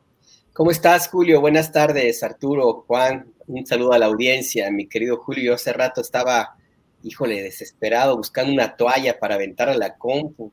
Pobre. No, pues esta entrevista con Luis Fernando Salazar ya parecía esas de ya déjalo, árbitro, cácaro, suéltalo, qué abuso, no, no, no, qué bárbaro. Pero bueno, felicidades. Gracias, Alberto, muy amable. Eh, Arturo Cano, buenas tardes. Muy buenas tardes, Julio, este, Juan, Alberto, muchas gracias a, a todas las personas que nos acompañan. Gracias, Juan Becerra Costa, buenas tardes. Muy buenas tardes, Julio, Arturo, Alberto y pues a toda la audiencia. Ahí pónganle like porque ya vimos que es importante. Yo no tenía ese conocimiento sobre la importancia del like y ya vi que es la diferencia entre una cosa y otra, Julio. Sí, así es, así es, Juan, Arturo y Alberto. Efectivamente, nosotros que andamos en este rollo a veces por, pues por desdén, yo, yo decía, no, hombre, ¿cuál pedir el like? Pues ahí caminan las cosas. No, es importante porque ayuda a que el sistema de YouTube detecte supuestamente hay mucho interés de algunos usuarios porque están poniendo like, me gusta, y entonces lo mueve y lo exhibe de una manera más adecuada. Así es que pónganle like, no cuesta nada y sí nos ayuda mucho. Alberto Nájar, Arturo y Juan, eh, les invito a que hagamos a lo mejor una pequeña reflexión de entrada sobre un tema, pues que ya casi es tragicómico. Alberto, los, los audios, el nuevo capítulo de la saga corrupta de Alito Moreno. ¿Qué opinas? De lo que se dio a conocer ayer y lo que implica o relaciona con el propio Televisa. Alberto, por favor. Mira, em, pues la condición de Alito Moreno es, yo no entiendo cómo se mantiene dentro de la dirigencia nacional del PRI. Yo supondría que algún cálculo político habrán hecho los jerarcas de ese partido para sostenerlo dentro de esa posición política. Cada vez estorba más para lo que sea que necesite hacer ese partido, que ya de por sí las tiene muy difíciles en las condiciones en las cuales se encuentra políticamente hablando y sobre todo para lo que viene en el 2023, eh, que es la elección del Estado de México y de Coahuila, en la medida que se acerque el plazo para elegir candidatos, pues ahí eh, las presiones y la situación de Alito Moreno se puede complicar tengo la impresión que en realidad lo que quiere este personaje, presidente del PRI, es mantenerse en el cargo para poder tener alguna forma de influir en la lista de los candidatos y encontrar algún eh, modelo de seguridad, un seguro eh, o alguna salvaguarda para lo que venga en adelante, porque las investigaciones judiciales es posible que lleguen a, presentarse en algún momento. Y de, bueno, en, lo que se refiere a la difusión de este audio, habrá que ver concretamente eh, qué era lo que se refería. La mención a Televisa nos puede eh, dar a, pie a muchas especulaciones. No será la primera vez que hubiera algo, algo extraño, por de, de, alguna forma, en términos de dinero en efectivo que se entregue a la televisora, a esa, a TV Azteca y a otros medios. Pero pues habrá que ver, ¿no? Yo creo que en, el caso de Televisa, pues es una raya más al tigre y, y pues sería importante conocer a qué se refería con la entrega de ese de ese dinero que se estaba pactando con tanta vehemencia por parte de Alito Moreno, Julio. Bien, gracias, Alberto. Juan Becerra Costa, ¿qué opinas de este audio de Alito y la referencia que se hace a Televisa y eso de borrar rastros y pagar en efectivo y todo este historial, pues, eh, de técnicas contables eh, no elusivas, sino presuntamente hasta delictivas? ¿Qué opinas, Juan Becerra? Pues es, querido Julio, una, una raya más a este tigre, ¿no? Eh, por ahí dicen, no, me causó muchísima extrañeza. No, a mí ya no me causa nada de extrañeza todo lo que pueda surgir de el Instituto Revolucionario e Institucional, que ya a eso se ha este, reducido. Mira, híjoles, lo, lo, de ayer, o sea, estaba yo al aire cuando, cuando vimos esta nueva entrega de la saga este, que cada martes, bueno, a excepción del pasado, ha dado la gobernadora de Campeche.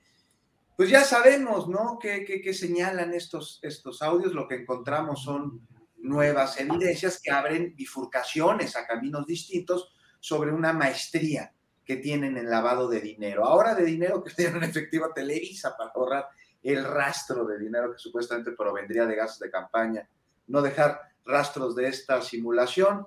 Pues uno más de presuntos delitos que caray tendrían que quedar en mucho más allá del repudio que lo hay por todos lados, sino en investigaciones.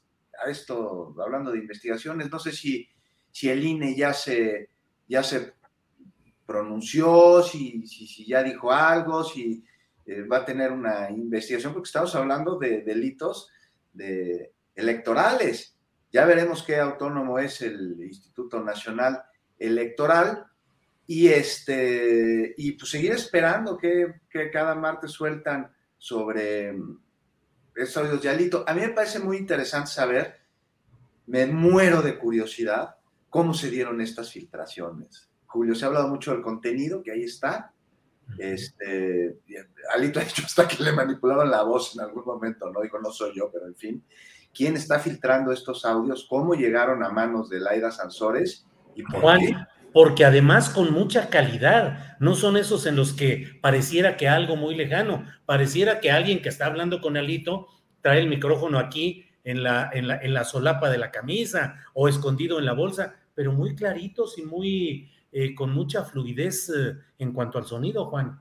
Y esto se suma al repudio de viejos cuadros priistas, de grandes dinosaurios, de las vacas sagradas del revolucionario institucional hacia Alito, en donde se intentó en un principio no demostrar a la opinión pública este, eh, esta ruptura que está teniendo el partido en su interior, cosa que nada más no se pudo debido a la resistencia de, de Alito a seguir con esa tradición que tenía el PRI de una enorme disciplina. Una de las herencias que deja la Revolución Mexicana es la disciplina política, por otro lado la disciplina militar y luego una gran política educativa, ¿no? Pero esta disciplina que tenía el PRI de que cuando te toca irte te vas y te callas y asumes, es algo que Alito ya rompió por completo, rompiendo aún más adentro del PRI la estructura y este y pues ya vimos a Osorio Chong haciendo un llamado a los partidos de la oposición, de la coalición Va por México, a no sumarse a ella. Está Alito, o sea, con Alito no se puede hablar, con Alito no se puede negociar, con Alejandro Moreno no se puede llevar a cabo. Con otro dirigente del partido que pondríamos, con ese sí, siempre y cuando no sea Alejandro Moreno. Y Alejandro Moreno les dice, saquen su ticket, nos vemos en la Asamblea General, al ratito los atiendo, ahí digan todo lo que tengan que decir, yo me quedo en el Partido Revolucionario Institucional y ya luego saca de manera muy poco afortunada esta propuesta que si quieres, este, pues damos pie para que mis compañeros de mesa puedan hablar sobre ella, lo que opinan, absurda, de una reforma a la ley de armas en México. Esto es una patada de ahogado de Alito intentando buscar ahí alguna simpatía por parte de la ciudadanía, este, de manera muy, muy desorganizada y muy poco fructuosa. Bien, Juan, gracias. Arturo Cano, por favor, tienda usted su siempre bien informada mirada y díganos en cuánto tiempo cree que se va a ir Alejandro Moreno o cree que se va a quedar usted, cree usted que se va a quedar, eh, cree con su mirada tendida al futuro, ¿qué grupo se quedaría con el poder dentro del PRI? ¿Qué opinas, Arturo? Bueno, yo creo que todavía eh, eh, Alito Balacito el zar de los audios no ha terminado su tarea con el PRI. Y por lo que hemos visto hasta ahora, la tarea de Alejandro Moreno es eh, eh, transmutar, transfigurar, convertir a, su partido, al Partido Revolucionario Institucional, en el Partido Verde. No, es el, el, verde el que hizo campaña durante largos años eh, con llevando a la arena pública temas eh, que quieren convertirse en un país donde se aplique una sola ley, la ley del talión. El Partido Verde hizo campaña eh, a favor de la pena de muerte, de la castración química, de este, los animales de los zoológicos, en fin. Y, ahora Alejandro Moreno, que quiere combatir eh, estas filtraciones de, los audios sobre su comportamiento, eh, que revelan un comportamiento ilegal o por lo menos muy sospechoso, este, pues se está llevando al PRI a, hacer el Partido Verde con esa propuesta que acaba de hacer como una medida desesperada, recomendación de sus publicistas, de armar a los mexicanos para que puedan defenderse. Seguramente algún eh, estratega o, su estratega, porque es una, mujer la que le, lleva estos asuntos, este, que antes fue la estrategia de, Ricardo Anaya y que es la que escribe los tweets, o bueno, su compañía es la que escribe los tweets de Diego Fernández de Ceballos, pues le ha recomendado que como en las encuestas aparece que la principal preocupación de los mexicanos es la seguridad, pues eh, lánzate con una eh, propuesta estridente que cause ruido, que te que te conecte con ese sector de la población mexicana que quiere solucionar todo con la ley del talión y así será como eh, la opinión pública se va a olvidar de tus escándalos y tu partido se olvidará de, la desastrosa gestión que has llevado eh, adelante. Creo que no, se eh, prefigura un, un grupo As a person with a very deep voice, I'm hired all the time for advertising campaigns. But a deep voice doesn't sell B2B, and advertising on the wrong platform doesn't sell B2B either. That's why, if you're a B2B marketer, you should use LinkedIn ads. LinkedIn has the targeting capabilities to help you reach the world's largest professional audience. That's right, over 70 million decision makers all in one place. All the big wigs, then medium wigs, also small wigs who are on the path to becoming big wigs. Okay, that's enough about wigs. LinkedIn ads allows you to focus on getting your B2B message to the right people. So, does that mean you should use ads on LinkedIn instead of hiring me, the man with the deepest voice in the world? Yes. Yes, it does. Get started today and see why LinkedIn is the place to be to be. We'll even give you a $100 credit on your next campaign. Go to linkedin.com slash results to claim your credit. That's linkedin.com slash results. Terms and conditions apply. Tired of ads barging into your favorite news podcasts? Good news. Ad-free listening is available on Amazon Music for all the music plus top podcasts included with your Prime membership. Stay up to date on everything newsworthy by downloading the Amazon Music app for free or go to amazon.com slash news ad free. That's amazon.com slash news ad free to catch up on the latest episodes without the ads.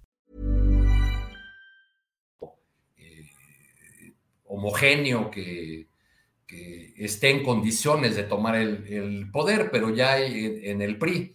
Pero ya hay un, adelanto eh, con estas reuniones que han solicitado eh, una buena parte de los expresidentes del partido, ya hay un adelanto en el sentido de que esos expresidentes que representan la, nomenclatura priista, pues podrían ponerse de acuerdo ¿no? en, algún dirigente, en algún nombre que les permitiera eh, salvar el paso aunque no estoy muy seguro que eh, Alito Balacito va a soltar eh, o rendir la plaza, para usar los términos que ellos suelen usar, eh, de manera tan sencilla. Gracias, Arturo. Em, Alberto Nájar, ¿qué arma escogerías para tener en tu casa si se aprobara la propuesta de Alito? ¿Tendrías qué calibre, con qué arma? ¿Cómo sería la vida con todos, con armas? De mayor calibre, porque ciertamente la Constitución establece ese derecho con ciertas armas, con ciertas reglamentaciones, que además deben ser registradas en la Secretaría de la Defensa Nacional y que en los hechos, pues ha inhibido de manera amplísima que la gente pueda tener verdaderamente un arma en su casa. Ahora se avienta este tiro, el propio tirador que es Alito. ¿Qué arma tendrías tú, Alberto? No, pues ninguna, Julio. La verdad es que eh, no, no, no, nunca me, ha pasado por la, por la cabeza el tener una, un arma en casa. la Constitución, por supuesto, el artículo 10 te permite que tengas una hasta calibre 25, que es la, el máximo que se puede considerar como no de no cierto riesgo mayor, ya después está catalogado como de uso exclusivo de las Fuerzas Armadas. Y no, a mí me parece que esta es una, propuesta eh, iba a decir una vacilada, pero no lo es tanto, porque coincido con, Arturo en ese análisis. Me parece que es una medida muy desesperada de Alito Moreno que no encuentra la salida eh, y se parece en ese sentido a otros políticos que han tenido un destino pues, pues nada halagüeño, la cárcel, el exilio, la vergüenza pública. Eh, así empezaron algunos de los políticos que ya luego terminaron en muy mala, mal, mal, muy mal para, para el, destino que ellos se creían haber, haber forjado. Y yo creo que esto sí es una, una medida eh, no, quiero llamarle patado de ahogado, porque yo sí creo que Alito Moreno todavía tiene un rato más para estar allí dentro del de, el Partido Revolucionario Institucional, eh, pero sí es una, una, medida que lo iguala justamente a, la situación dificilísima que, enfrenta y lo hace perder el piso y creerle, pues, en esa medida, pues, tan desesperada, ¿no? Yo me, acordé eh, cuando Arturo Montiel eh, fue candidato al gobierno del Estado de México, que estaba muy cerca de perder el PRI, el, poder político en esa entidad, y lo mantuvieron por toda la cantidad de cochupos que hubo en ese entonces. Ahí se ensayaron lo que luego se convirtió en una regla como las eh, tarjetas Monex y ahora las tarjetas rosas, etcétera. Bueno, Arturo Montiel, que la verdad que no tenía muchas luces, en términos políticos ni intelectuales, utilizaba esa frase también que pretendía que con ello iba a granjearse muchos votos, que era de eh, que los derechos humanos son para los humanos, no para las ratas. Y bajo esa filosofía eh, esgrimía una estrafalaria propuesta de seguridad para el Estado de México que, México que atravesaba por situación muy, muy difícil.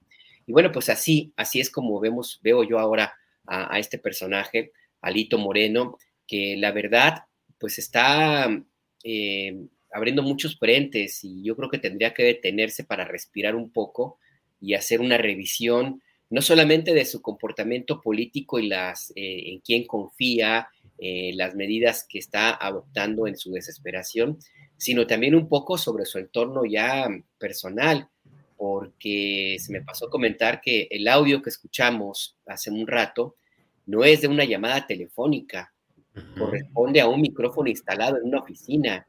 Entonces, eso ya es otra cosa, porque un teléfono, pues sí lo puedes alambrear, si es un celular, pues hay aparatos que encuentres, que encuentras en Tepito, encuentras por internet para hacer el rastreo y la, grabación de las llamadas, pero ya una, un tema de esta naturaleza, con una grabación de mucha calidad em, en una oficina, implica que alguien tuvo acceso a su oficina y el entonces el político, no sé si la grabaron cuando era gobernador o la grabaron ya como presidente del PRI, pues tiene ahí un huecote en su entorno de seguridad personal y creo que tiene que revisarlo, porque pues digo, es así, esta cosa de que le planten un micrófono allí, pues habrá que revisar en dónde más le pusieron micrófonos, no vaya a ser que rato salgan videos, audios íntimos, tipo de cosas, ¿no?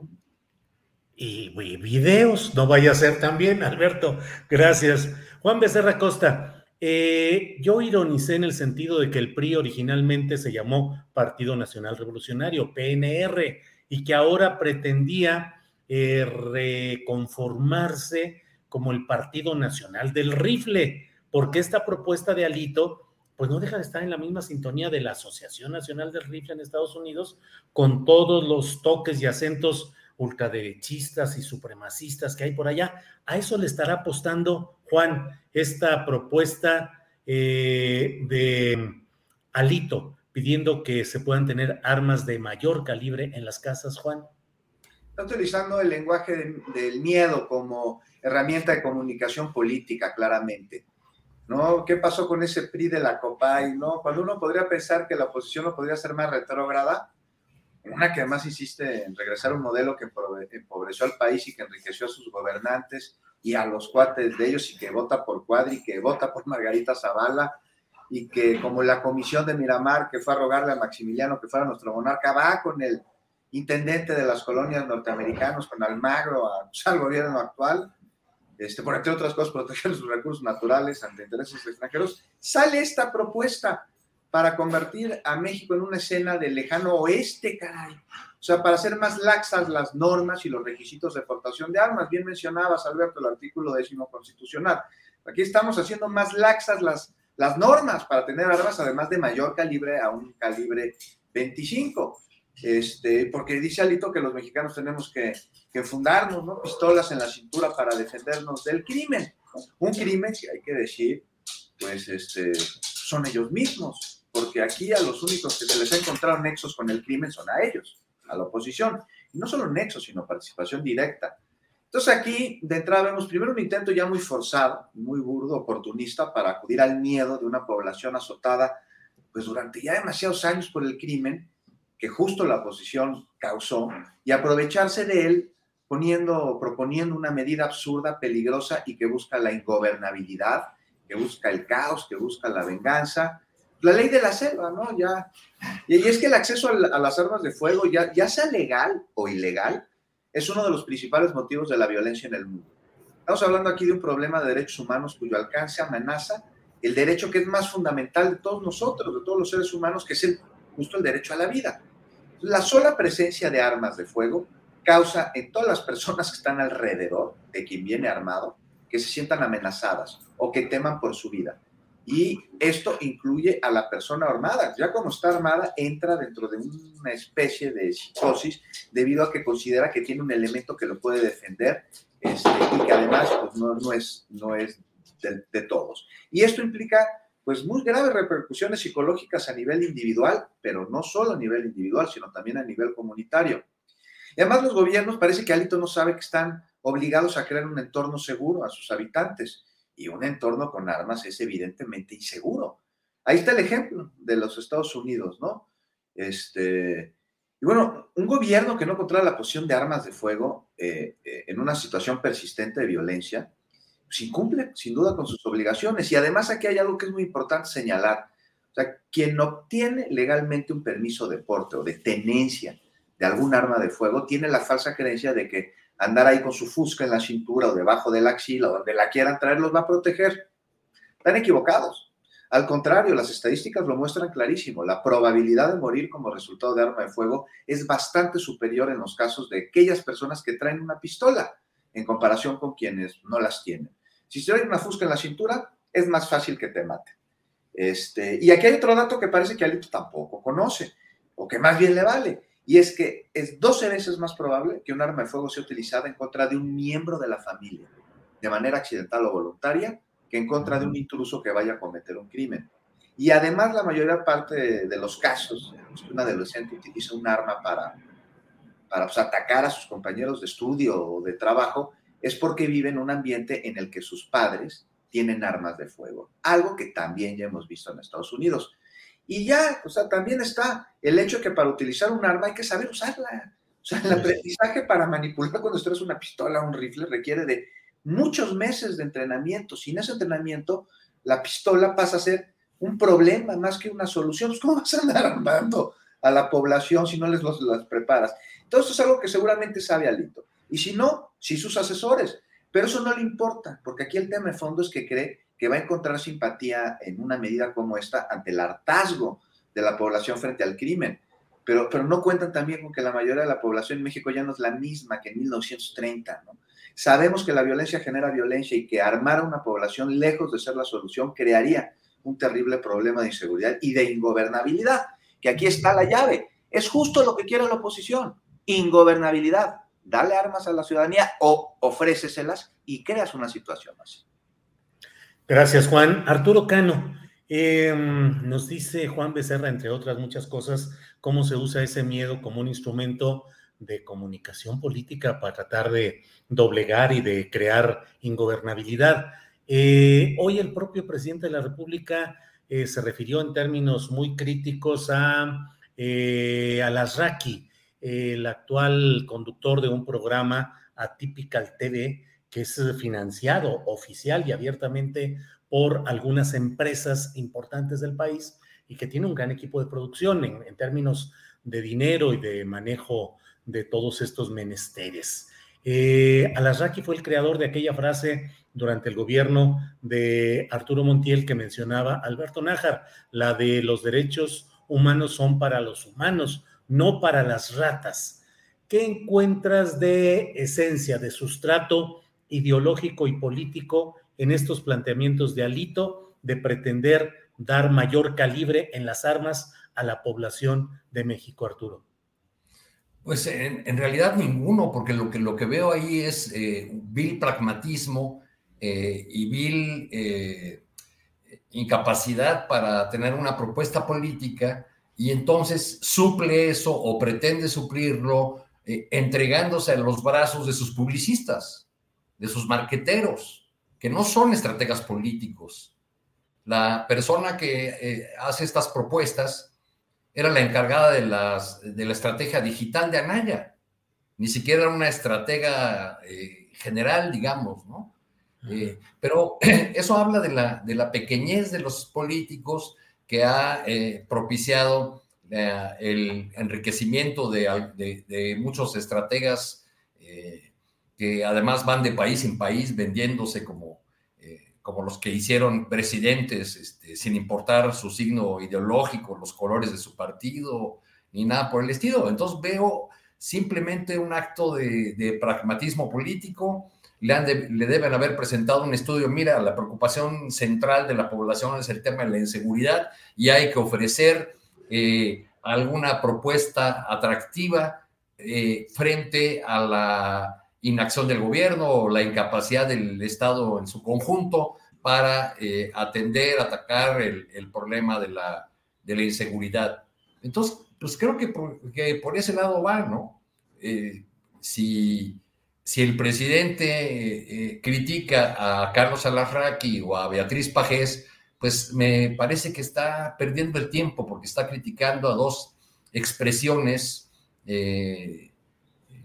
políticas que, tienen espacios en, los medios de, comunicación que en, cuyos argumentos y en cuya trayectoria no haya sino eh, rencor, eh, frases eh, construidas para tener un, un, pegue momentáneo y ningún análisis ni ningún rigor y muchas veces ninguna verdad en lo que, en lo que dice.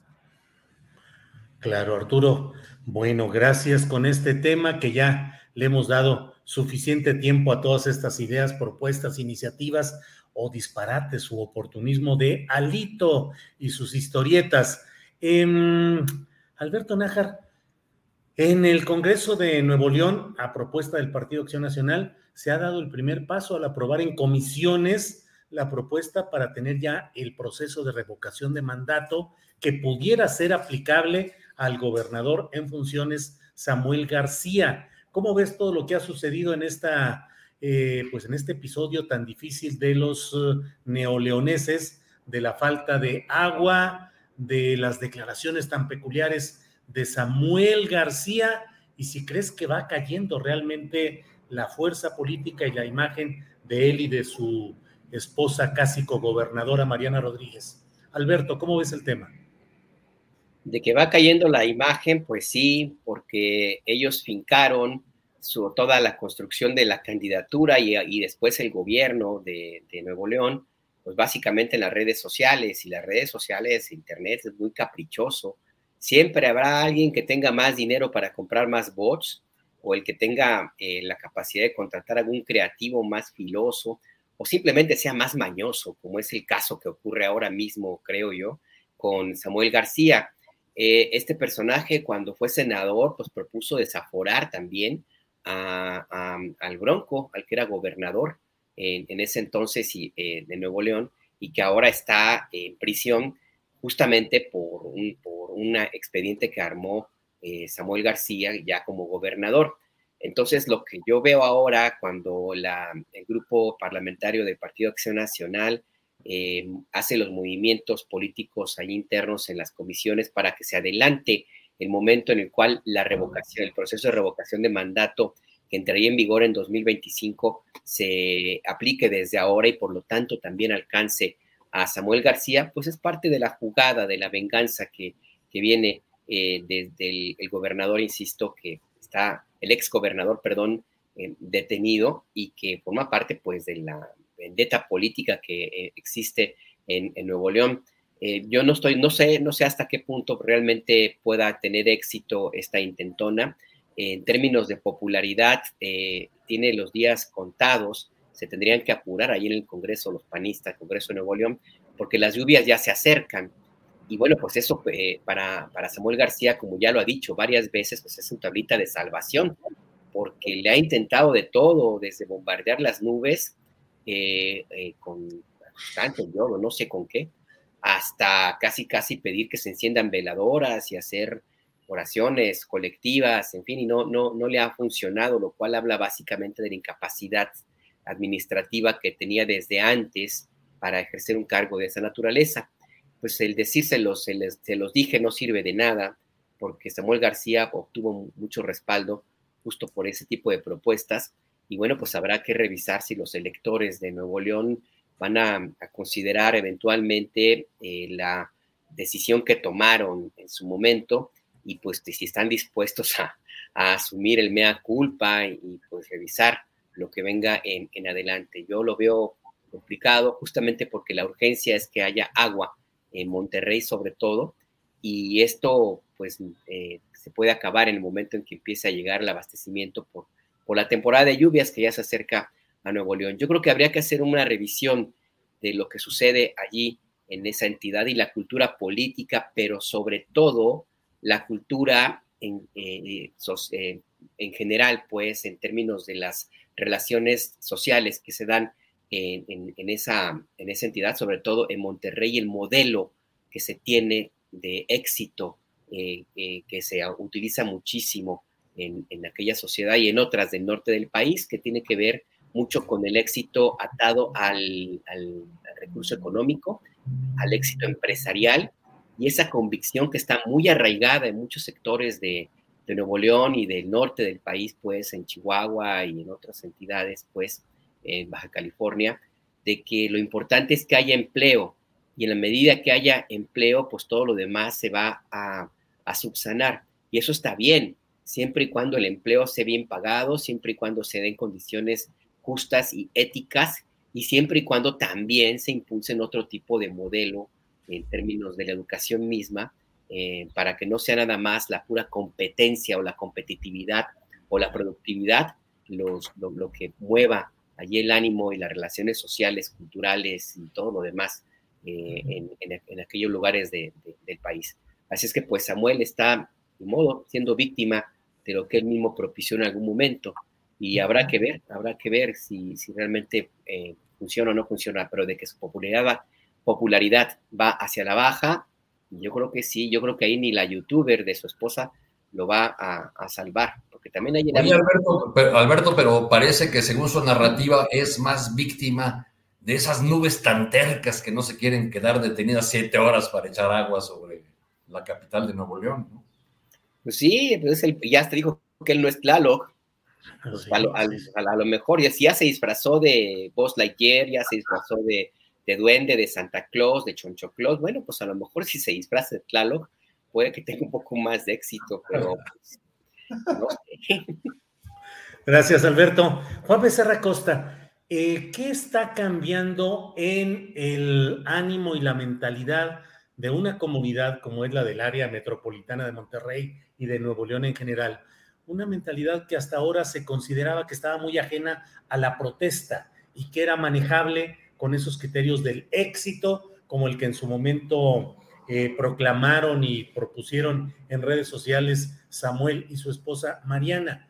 Pareciera que este tema del agua eh, potable y del agua en general para disposición de la, de la población ha hecho un aceleramiento de una conciencia social de lo que son las eh, grandes empresas que se aprovechan del agua para sus productos y tienen enormes ganancias y fortunas y las necesidades de la gente.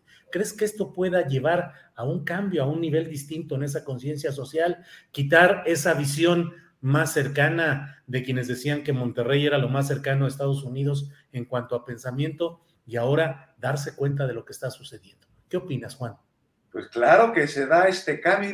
Imagínate cómo no se va a dar este cambio dentro de la población neoleonesa si ya estamos viendo cambios inusitados en las fuerzas políticas este, porque sí está curioso, ¿no? Que hablando de cambios, pues sea el PAN quien promueve una figura allá en Nuevo León que cuando se promovió y después realizó a nivel federal con la consulta de revocación de Andrés Manuel, pues este partido Aquel entonces no hizo otra cosa que intentar desacreditarla, ¿no?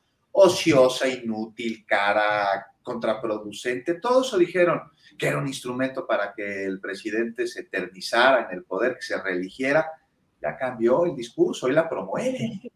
Hablando de cambios, Julio. Qué bueno que ya aprendieron allí en el PAN la importancia de garantizar al pueblo el derecho de que todo poder imane de él y que promuevan ahora esta herramienta democrática ya en Nuevo León.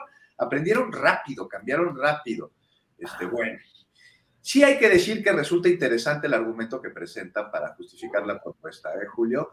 Porque hablan de antecedentes de dos gobernadores que han estado en procesos penales, que han estado en prisión y, que han realizado actos o omisiones, otros que perjudican al, al gobierno, pero que lamentablemente no han tenido consecuencias, pues se acogen a lo que está establecido por los ordenamientos, que dicen que no pueden ser acusados. Entonces dicen con razón que el fuero constitucional es insostenible, fíjate cómo cambian, y que los ciudadanos ahora merecen tener certidumbre con respecto a los actos de sus gobernantes.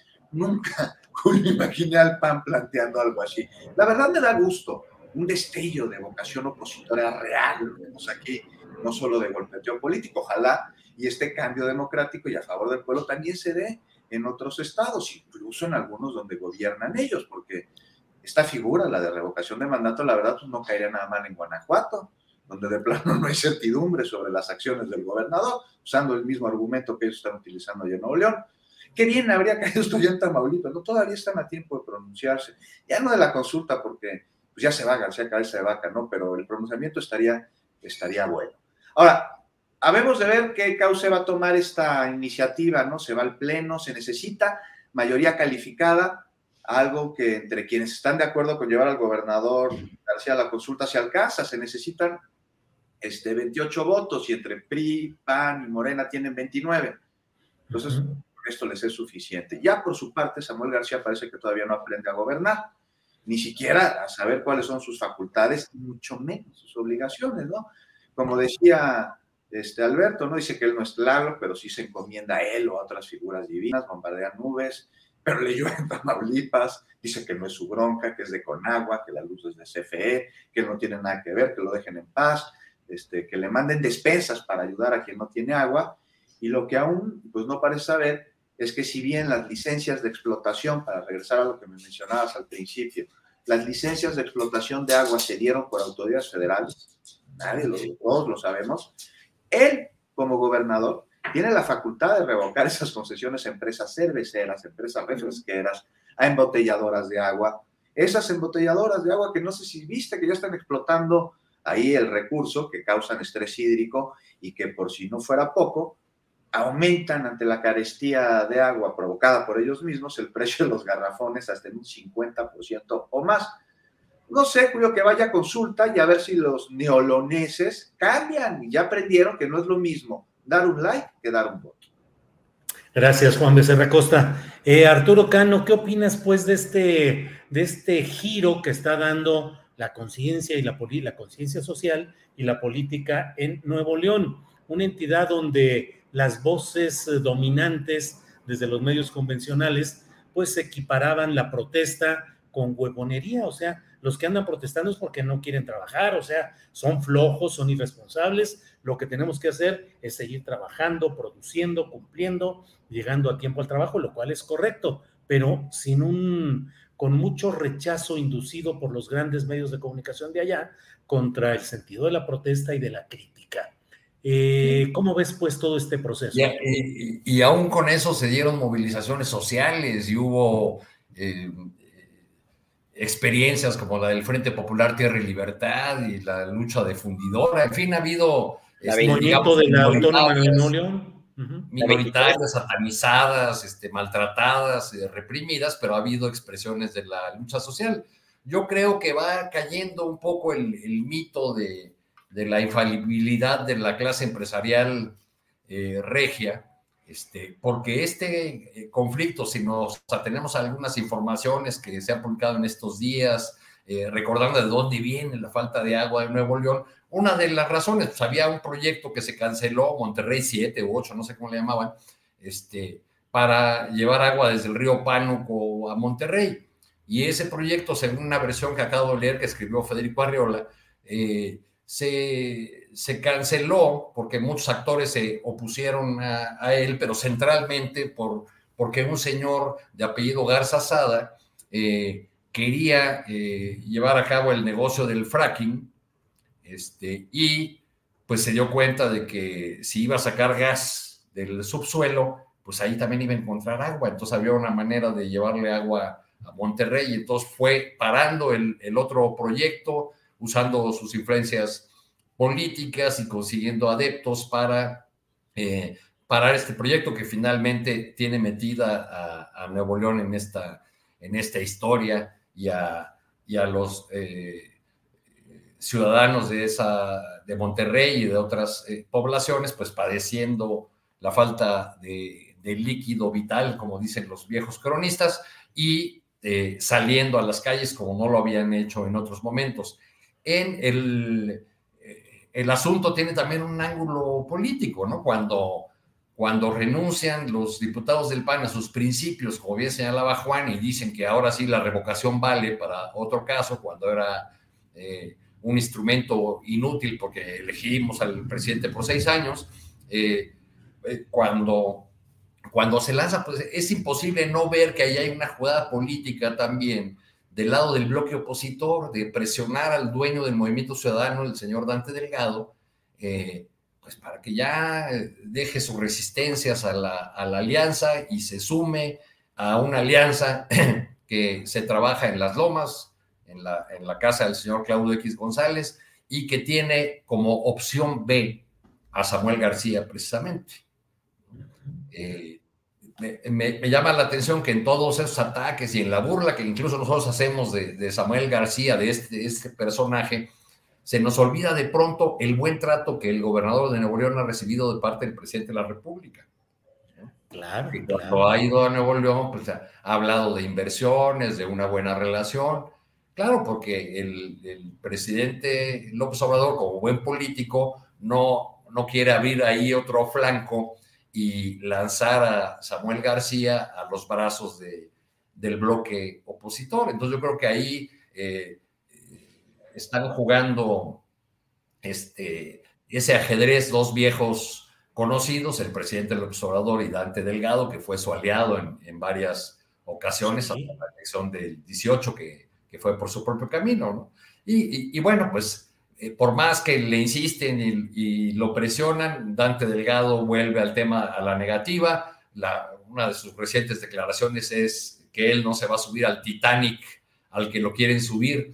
Cuando leí esa declaración de Dante Delgado, me fue imposible no pensar en, este Claudio X González al frente del Titanic, así en una, pose de salvapatrias que tanto le gusta, este, con, el, con el barco de la Alianza Opostora hundiéndose. Bien, gracias, gracias Arturo Cano. Y bueno, eh, Alberto Nájar, está en curso el proceso de eh, renovación de las dirigencias distritales y luego las estatales de Morena. Eh, un proceso que, pues hoy está una crítica, por ahí teníamos el tuit, a ver si en un ratito más nos lo pueden poner, Andrés Adriana, un tuit de eh, en el cual eh, Paloma Saiz eh, comenta y señala que pues nada más lo que están haciendo es afiliar y no discutir ni analizar lo que está sucediendo. Mira, Paloma Saiz dice, no entiendo, Partido Morena, convoca a asambleas donde no podemos hablar, solo afiliarse, expulsan a Ángel Valderas por ser un militante excepcional, se renuevan los cargos excepto dirigencia, la militancia harta de que no la tomen en cuenta. Y le pone eh, arroba a Mario Delgado, a Citlali Hernández y al presidente López Obrador. Eh, ha habido ya varios comentarios críticos sobre este proceso. Alberto Nájar, ¿cómo lo ves? Yo mismo hoy he publicado en la columna astillero una referencia de cómo el gobernador verde del Partido Verde Ecologista de San Luis Potosí, Ricardo Gallardo, pues está enfilando a todo su equipo de operación política entre quienes destacan Héctor Serrano, que ahora es el dirigente del PT en San Luis, eh, para que copen todas las asambleas y se queden con todos los cargos directivos de Morena, con lo cual el gobernador tendría ya bajo su mando directo el PT, el Verde y Morena. En fin, ¿cómo ves todo este proceso? Alberto, por favor. Mira, antes de responderte esta pregunta, me quedé pensando en algo que comentaba eh, Arturo, si me permites, cuando esta eh, declaración de Dante Delgado que no se iba a subir al Titanic y que decía Arturo que no lo veía él ahí a, Claudio X González como, como, el capitán de ese barco. Yo creo que si la figura, si la imagen que se pretendía, que pretendía señalar Claudio X sobre el Titanic, eh, se hundió, por supuesto, Em, eh, yo más bien pensé en la película y yo dije, bueno, pues dadas las condiciones en las cuales se encuentra el compañero Claudio X González, pues le harían un gran favor si lo comparan con Leonardo DiCaprio, ¿no? Ahí se vería mucho más, más eh, joven y a, lo, y, a, lo, mejor tendría más éxito en las intentonas que ha hecho Claudio X González. Pero bueno, pues en fin, este, este barco ahí, que yo no estoy muy seguro que realmente la figura será más adecuada y con esto quiero unir esta pregunta que tú me señalas porque pues, Morena, a pesar de Mario Delgado, pues ha resultado un movimiento exitoso. De una u otra forma, eh, ha logrado reunir en el propósito por el cual fue creado el movimiento político, pues a personajes de varias tesituras e ideologías políticas y ha resultado un buen, una buena maquinaria electoral el resultado electoral del pasado 5 de junio pues, es una prueba patente y lo que vemos ahora, el mapa político del país pintado del color guinda de, eh, de Morena, pues habla de que, mm, pues de que sí ha, ha, dado buenas cuentas, a tal nivel que el propio presidente de la República le dio un espaldarazo a Mario Delgado. Em, lo recibió en Palacio Nacional. Eso no lo exime de que adentro del partido vaya a enfrentar una oposición bastante fuerte eh, justo por la decisión de, hacer la renovación de las dirigencias estatales de esa manera. El argumento de Mario Delgado es que no quieren abrir el padrón porque justamente ha habido problemas con, con el padrón en otros momentos de Morena. Yo creo que se refería al PRD, cuando justamente el, el, el, padrón era el instrumento político de las tribus para argumentar la, el reparto de cuotas eh, en la medida que la estaban disputando yo no veo, en, desgraciadamente, y digo desgraciadamente porque sí creo que sería importante que este partido se transformara, o ese movimiento político se transformara de movimiento meramente electoral, creado para que López Obrador llegara a la presidencia, se transformara en un instituto político que, vaya más allá de 2024. Y no veo que en este proceso que se acerca vaya a enfilarse por esa misma ruta. Al final del día, pues va a sobrevivir, porque el interés de los que están participando ahora mismo dentro de, este, de, Morena es mayor a la utilidad eh, política e ideológica que se supone debe tener como la cabeza de la cuarta transformación. Y pues sí, mi, mi, idea que, que, la idea que tengo es que se va a posponer, se va a patear el bote hasta 2025 y ahí se van a agarrar del chongo. Ahí sí, quién sabe qué vaya a pasar con Morena. Pero mientras yo veo que todavía es útil el, movimiento, el partido, como se le quiera llamar, y pues va a haber una disputa ferra por ver quién se queda con él. Hasta ahora todo se alinea mucho hacia Mario, hacia Marcelo Ebrard, por el cariz eh, de, Mario Delgado como militante de ese grupo político de Marcelo Ebrard, pero sobre todo porque todavía está el presidente López Obrador en funciones. Y no hay que olvidar que Morena es ante todo y los gobernadores que llegaron por ese partido, pues son sobre todo obradoristas. Y el obradorismo todavía tiene mucho aire y el presidente López Obrador tiene mucha popularidad y él va a llegar con todo, al 100%, como él mismo dice, eh, con toda la fuerza política a 2024 y eso pues va a ser como garantía de que no se agarren, de que no se destruyan dentro de Morena. Ya después de 2024, quién sabe. Pero mientras, pues va a haber un buen pleito, y a ver, a ver, hay que estar desde la, ahora que desde la barrera o desde la primera fila del palenque. Muy bien, Alberto, gracias. Eh, Juan Becerra Costa, ¿qué opinas de este escenario de lucha interna dentro de Morena, el proceso de designación de nuevas directivas, con excepción de la nacional, donde se ha declarado que seguirán adelante Mario Delgado y Citlali Hernández? ¿Qué opinas, Juan? Pues para seguir el hilo de lo que bien decía Alberto, de lo que bien acaba de decir, se tiene que blindar de alguna manera el partido Morena para construir cimientos lo suficientemente fuertes este, que resistan las viejas inercias partidistas y políticas en México una vez que el presidente López Obrador concluya con su gestión, porque si no, quién sabe qué va a pasar. Y mientras ya se alista, no estamos hablando de, me parece que 3.500 más o menos cargos distintos, este, que van desde niveles este, distritales, estatales, van a cambiar de titular, como decía, solo se quedan Chitlali y Delgado. Mira, por un lado cumple esto hay que tenerlo como antecedente. Una sentencia del Tribunal Electoral que después de que hace año y medio que se dio un conflicto interno en el partido, se ordenó renovar a sus órdenes. O sea, hay que ver de dónde estamos partiendo. Una vez esto, se promete que se va a valorar de acuerdo al compromiso de los aspirantes, con de los aspirantes que tengan el compromiso con el proyecto de transformación en el país. Ponen candados, ¿no?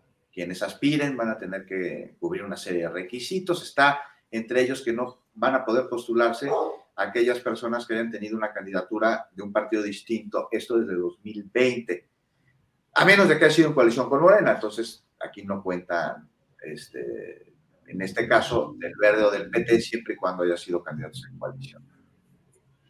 Y aquí uno de los temas, pues es sin duda evitar que haya trifulcas en las asambleas, algo heredado de las tribus perredistas, a los que Morena no está ajeno, esa vieja herencia de un partido que como sus colores fue durante algún tiempo claro en cuanto a su proyecto, pero sigue siendo muy oscuro en cuanto a sus métodos y su operación, y esto se permea al Partido Morena.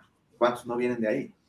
Por ello, quienes, quienes precian los congresos, pusieron otro candado, ¿no? Tendrán la facultad de suspenderlos ante el mínimo brote de, de porrismo, está prohibido la propaganda para descalificar aspirantes, algo que en principio suena congruente para evitar fracturas, este, y si hay, por supuesto, desacuerdos al interior del partido, pues sí, sí los hay, muchísimos. Y me parece que algunos son muy válidos y tienen que escucharse.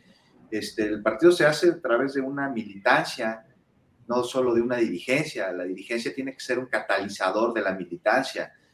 Este, no es de extrañarnos que haya desacuerdos, ojalá algunos pudiesen dejarse atrás. Este, hay que evitar este asunto este, endogámico, trivial, la herencia de sectas priistas este, que, anteponen cualquier otra cosa ante la causa de la transformación y para ello, pues ¿qué se necesita? No? Se necesita empezar liderazgo en el partido, algo que no se ha visto tanto. O sea, sí ha habido muy buenos resultados, eso no hay, no hay duda, electorales, pues está, se está poniendo moreno todo el país, este, así como sucedió en la Ciudad de México en las primeras elecciones, que después de tanto sol nos pusimos morenos, ahora toda la República está haciendo así. Pero tenemos otros asuntos, por ejemplo, está la expulsión de Ángel Valderas, que Paloma Sáiz hace referencia a ella, ¿no? Un asunto que el plano no lo ameritaba y que responde al poder de fuerzas corporativas. Y ahí está el gran elefante en la sala, las fuerzas corporativas como estrategia para borrar cuadros e impedir que eh, sean dirigentes. Entonces, ojalá que la Comisión Nacional de Elecciones tenga mucho cuidado y con este cuidado transparencia no como en 2021, donde no se sabe quién designó a las candidaturas. Y si bien sí se hicieron encuestas, no fue así para la decisión de algunas diputaciones o de presidencias municipales. Ahí hubo una especie de caja negra y eso no abona, Julio, eso entorpece. Pero bueno, me parece ya para acabar que es parte de la transformación, cambiar también el método de los partidos, algo con mucha cola, con muchas mañas, no se puede cambiar como de generación espontánea de un momento a otro. Ojalá, ojalá y se haga. Bien, Juan, gracias. Arturo Cano, ¿qué opinas sobre este momento que vive Morena, el cambio de una parte de sus eh, dirigentes o todos, excepto eh, quienes están en la presidencia y la Secretaría General? ¿Qué opinas, Arturo? Pues al revés de lo que piensa Juan, yo no creo que sea parte de la transformación, yo creo que es parte de la resistencia al cambio eh, de, de quienes integran o se acuerpan en torno a, este, a esta maquinaria electoral llamada Morena, porque no es un partido político, y con esta decisión de realizar de esta manera eh, la, la, renovación de sus órganos de dirección, pues confirma que las decisiones de quienes quedarán al frente será tomada por una cúpula eh, con reglas muy generales que quedan totalmente en la interpretación de la comisión de elecciones que tampoco sabemos si sea la que toma realmente las, las decisiones. En el pasado proceso, un integrante de esa comisión dijo que no era ahí donde se tomaban las, las determinaciones. Entonces yo creo que el tuit de Paloma Sáez recoge el sentimiento que hay en ese sector fundador de Morena. No en los que se subieron cuando ya veían que el barco era un barco ganador o en los que se subieron después del triunfo de López Obrador en el 18. Recoge el sentimiento de los que recorrieron las calles, se gastaron los zapatos, hicieron eh, oposición cuando era muy complicado hacerla y que por desgracia no serán, no han sido escuchados ni, ni, van a ser escuchados en esta, en esta contienda. Se trata de una renovación que nos sale, vean la convocatoria, con un pretexto risible para decir que no va a haber asambleas por la pandemia. Cuando ya está viendo eventos públicos y hasta marchas enormes, en fin. Ese es el, el argumento, que no va a haber eventos públicos. Yo supe que en realidad hubo un par de reuniones, al menos un par de reuniones en el Palacio Nacional, donde la preocupación expresada por el presidente fue que no quería eventos donde hubiera sillazos. Y con la finalidad de evitar esas, esos congresos eh, eh, atropellados que ya se han dado en esos momentos, es que se usa este método que queda a discreción de, eh, de, la, de la dirigencia, que además garantiza la misma convocatoria de una manera muy extraña, que los únicos dos que seguirán en sus cargos serán Mario Delgado y Citlali Hernández. Entonces yo creo que podemos decir que la eh, eh, consolidación de Morena como partido político y el, inicio de una nueva política, como lo eh, prometió cuando llegó al poder, de una nueva política cercana al pueblo, con democracia interna, sin sectas, sin tribus, etcétera, pues va a ser una tarea pendiente que ya este, lo que queda de este sexenio, pues no se va a conseguir. Oye, Arturo, igual y no me expresé bien o no me entendiste, pero yo lo que digo es que se necesita transformar al partido para la transformación, no que el partido esté bien. No, dijiste que es parte de la transformación, este proceso, como se va a llevar a cabo. Yo creo que más bien es parte de la resistencia a la transformación, ¿no? En México. Es parte de la transformación cultural, porque no es una solo una transformación política, la transformación del país es cultural e incluye a los partidos políticos. Y Morena no está siendo congruente con esta transformación a través de sus métodos. Eso es lo que quise decir. Ya. Bien. Bueno, pues señores, como siempre terminamos a tambor batiente. Son las 2 de la tarde con 58 minutos. Alberto, eh, pues eh, nos queda espacio para un postrecito de minuto, dos minutos cada cual. Así es que Alberto, lo que desees agregar, por favor.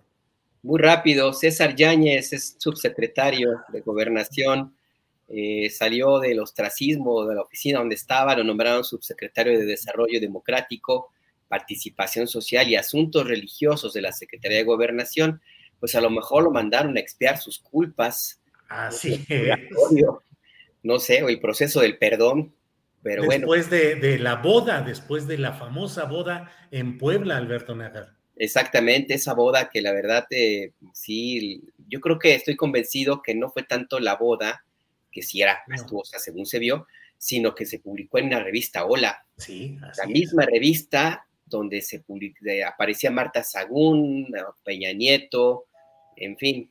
Pero bueno, pues ya, ahí está César Yáñez, enhorabuena para mi querido César, que lo enviaron a expiar sus culpas a esa subsecretaría. Sí, muy buen dato, efectivamente. Tendremos la información de este y otros datos más con Adriana Buentello luego de esta mesa. Juan Becerra Costa, postrecito, por favor.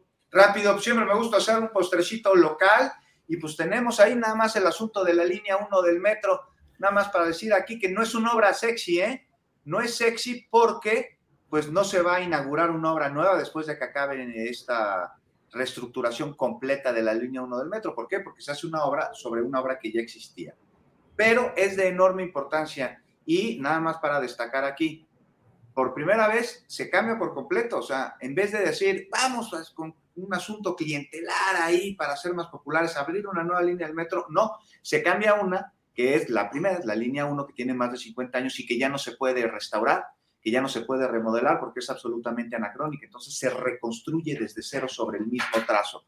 Y hay un plan emergente de movilidad que más que emergente está muy bien planeado este, para que tengamos distintas opciones de, de, este, para transportarnos, para llegar a nuestros destinos este, a través de una red del metro, pero de Metrobús, pero de también de otros sistemas de movilidad. Entonces, destacar esto y surge la pregunta, ¿por qué gobiernos anteriores no restauraron las viejas líneas del metro y sí construían líneas nuevas teniendo grandes dificultades en las anteriores? Esto me parece que es un cambio en la forma de gobernar en la Ciudad de México. Bien, pues muchas gracias, Juan. Arturo Cano, para cerrar esta mesa, por favor, tu postrecito. Servicio social, Julio, eh, al aspirante de Morena a la candidatura al gobierno de, Coahuila, Luis Fernando Salazar, habría que sugerirle que tomara un curso de los, del Instituto Nacional de Formación Política de Morena para que aclare un poco esa confusión ideológica que trae, que se declara en la misma frase de centro izquierda y, liberal. Hace unos pocos días eh, platiqué con un dirigente de la CTM, uno de sus secretarios generales adjuntos de la CTM, Tereso Medina, quien también es aspirante eh, por el PRI a la gubernatura de Coahuila, y le pregunté sobre este personaje, sobre Luis Fernando Salazar. Me dijo, no, no, hombre, pues ese le decíamos el niño azul, no tiene ninguna congruencia, no sería pieza para nosotros en una campaña electoral. Órale, órale. Pues se pone calientito ahí el asunto. Eso fue lo que dijo Tereso, pues. Tereso todavía está con vida, híjole, man. Pues es de los jóvenes, es de los jóvenes de la CTM, Alberto. Híjole, no, pues sí. Bueno, mañana tendremos la entrevista con Ricardo Mejía Verdeja, que es subsecretario de Seguridad Pública y otro de los aspirantes a la candidatura de Morena en Coahuila, que Mejía Verdeja también tiene una historia de participación en organismos priistas y también en 2018 con el Movimiento Ciudadano. Entonces, mañana platicaremos con Mejía Verdeja. Robándote un segundo antes de despedirnos, Julio, yo quisiera dejar aquí constancia de mi indignación por el asesinato de otro compañero periodista, ahora en Tamaulipas este día, el compañero Antonio de la Cruz. Me parece lamentable que desde la presidencia de la República haya la misma respuesta de todos los casos, frente a todos los casos que se han presentado este año, y que además hoy se ofrezca desde la presidencia información inexacta sobre eh, el, el, atentado en el que murió el compañero Antonio de la Cruz. Así es, Arturo. En esa misma tónica estamos. Precisamente terminando esta mesa, tenemos la entrevista con Carlos Manuel Juárez, periodista eh, que nos va a dar esta información, y tenemos el video en el cual Gustavo Cárdenas, diputado local del MC, dice que pues las sospechas son respecto al gobierno de García Cabeza de Vaca. Pero sí, pues el dolor y la impotencia ante esta serie de asesinatos y pues la respuesta de las autoridades de todas, que es lo mismo, se investigará, condolencias y finalmente no sucede nada. Alberto, muchas gracias, buenas tardes. Buenas tardes, un abrazo a todos. Juan Becerra Costa, gracias y buenas tardes. Muy buenas tardes, abrazo y nos vemos la próxima semana. Sí, señor. Arturo Cano, gracias y buenas tardes. Gracias, Julio. Hasta luego a todos. Gracias. Bueno, pues son las 3 eh, de la tarde con cuatro minutos, una hora exacta de transmisión de esta mesa de periodistas y vamos de inmediato con nuestra siguiente información. Por favor, no se vaya, que este es un caso pues muy doloroso de este México nuestro y estamos con Carlos Manuel Juárez, periodista de Tamaulipas y director de Elefante Blanco. Así es que vamos directamente. Carlos Manuel, buenas tardes. Hola, hola Julio, buena tarde. Pues con esta noticia hoy lamentable, em, yo estoy en la Ciudad de México porque vine a la conferencia mañanera eh, por, eh, bueno, por algunos temas que, que, había ahí en agenda y justo hoy, en hoy a inicio de la, de la conferencia mañanera el presidente hacía hablar de que hoy cumplía un año la sección ¿Quién es quién? Las mentiras. Y cuando salí de la conferencia me marcan y pues me, me, hablan para avisarme del asesinato de Antonio de la Cruz, quien compartimos eh, redacción en el periódico Expreso. Él todavía trabaja ahí y yo abandoné la redacción hace unos años. Pero mm, la verdad que me dejó en lo personal helado porque eh, Toño cubría temas, digamos, importantes como pues, comunidades rurales, como temas agropecuarios, eh, eh, temas de medio ambiente. No era alguien que se metiera en, temas de seguridad o de política, aunque sí en su cuenta de Twitter hacía, una, hacía críticas duras a, los gobiernos en Tamaulipas, al estatal especialmente. Y pues bueno, la información que tenemos hasta ahora, eh, Julio, es que eh, iba saliendo de su casa a la mañana, aproximadamente 9 de la mañana, eh, Antonio de la Cruz junto con su hija, abordaron su coche, la, la camioneta de Antonio de la Cruz, y allí adentro del coche llegaron una moto, un hombre bajó, se acercó por el lado del piloto y disparó cinco veces en contra de Antonio de la Cruz. Cuatro disparos eh, fueron para Antonio, uno para, eh, para la hija. Antonio murió ahí en el lugar y su hija está actualmente eh, hospitalizada. Ha, habido, como decía Arturo Cano, mucha información imprecisa, inexacta sobre y falsa sobre este caso se hablaba de que su esposa, primero fue la, una versión que también nosotros en Elefante Blanco habíamos eh, tomado, se hablaba de una mujer herida, se pensaba que era su esposa, al final fue su hija, y luego, eh, bueno, pues vimos que ahí eh, el, vocero de presidencia, Jesús Ramírez Cuevas, mencionaba que ya había muerto la hija, actualmente la hija está viva y siguen en atención médica, aunque sí es un estado muy grave y va a ser muy difícil, dado que tiene un disparo pues bueno, en la cabeza. Es, pues bueno, afuera de su casa, como le decíamos, la, hay, hay digamos que pruebas, hay algún tipo de indicio, como son los casquillos de calibre .40 que fueron recogidos y por los peritos de la Fiscalía General de Justicia de Tamaulipas, y pues lo que se soltó ya, Julio, es eh, pues la declaración ITIS, las reacciones, eh, tanto el gobierno federal, ya la Fiscalía General de Justicia de Tamaulipas y la Fiscalía General de la República mencionan que abrieron investigaciones, carpetas de investigación, eh, y también tanto el gobernador en funciones, cabeza de vaca, como el gobernador electo, Américo Villarreal Anaya, han condenado al asesinato de este tema eh, a destacar lo que tú mencionabas ahora, el diputado Gustavo Cárdenas eh, Gutiérrez, quien aparte, eh, Gustavo llevaba, tenía una relación personal y muchos lo sabíamos. durante muchos años, Antonio La Cruz fue colaborador de Gustavo Cárdenas cuando fue funcionario o cuando no era funcionario, era muy cercano a él y Gustavo, bueno, pues dio una declaración bastante dura al eh, segundos después, bueno, pero minutos después de que empezó ya a confirmarse la información, donde dice que este asesinato es, fue ordenado por el gobierno del estado y que no le queda duda de que eh, pues fue eh, una represalia, fue un mensaje, una consigna por el trabajo crítico que tenía Antonio de la Cruz, que mayormente lo hacía en redes sociales. Y justo por eso Antonio de la Cruz eh, es algo que y muy importante mencionar, es algo que ya se, que, que, digamos, se ha hecho muy, pues, muy usual en, compañeros periodistas. Eh, esta leyenda que ponen, ¿no? Mis tweets no representan el punto de vista de la casa editorial donde trabajan.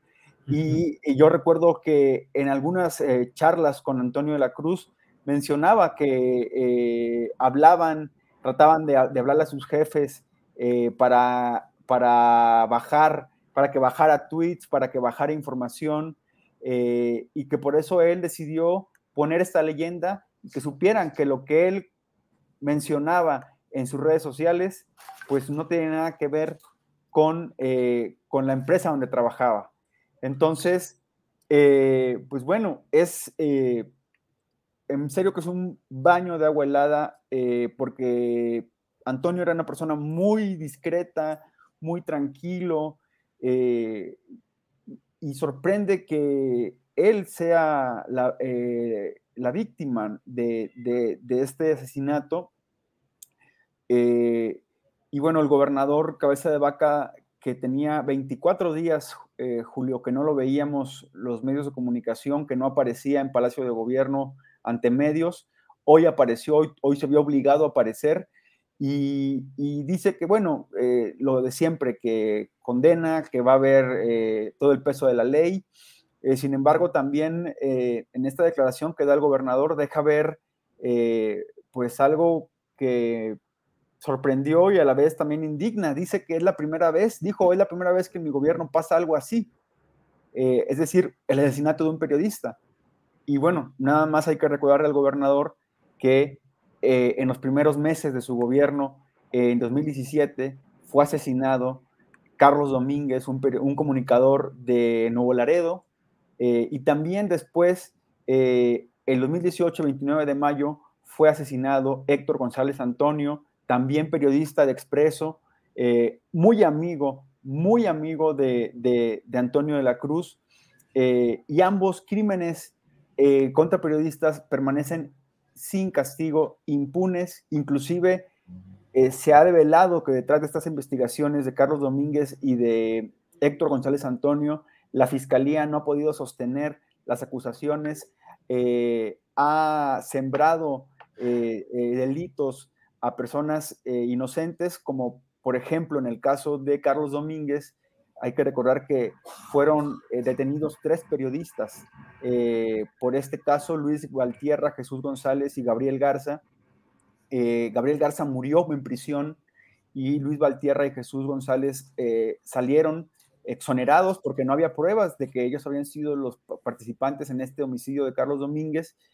Y bueno, esta declaración del gobernador Cabeza de Vaca eh, en los últimos meses de su gobierno es la verdad desconcertante, indignante y pues queda la reflexión no nada más del gobernador, sino también al presidente que hoy mencionaba que se garantiza el derecho a la información con la sección quién es quién en las mentiras.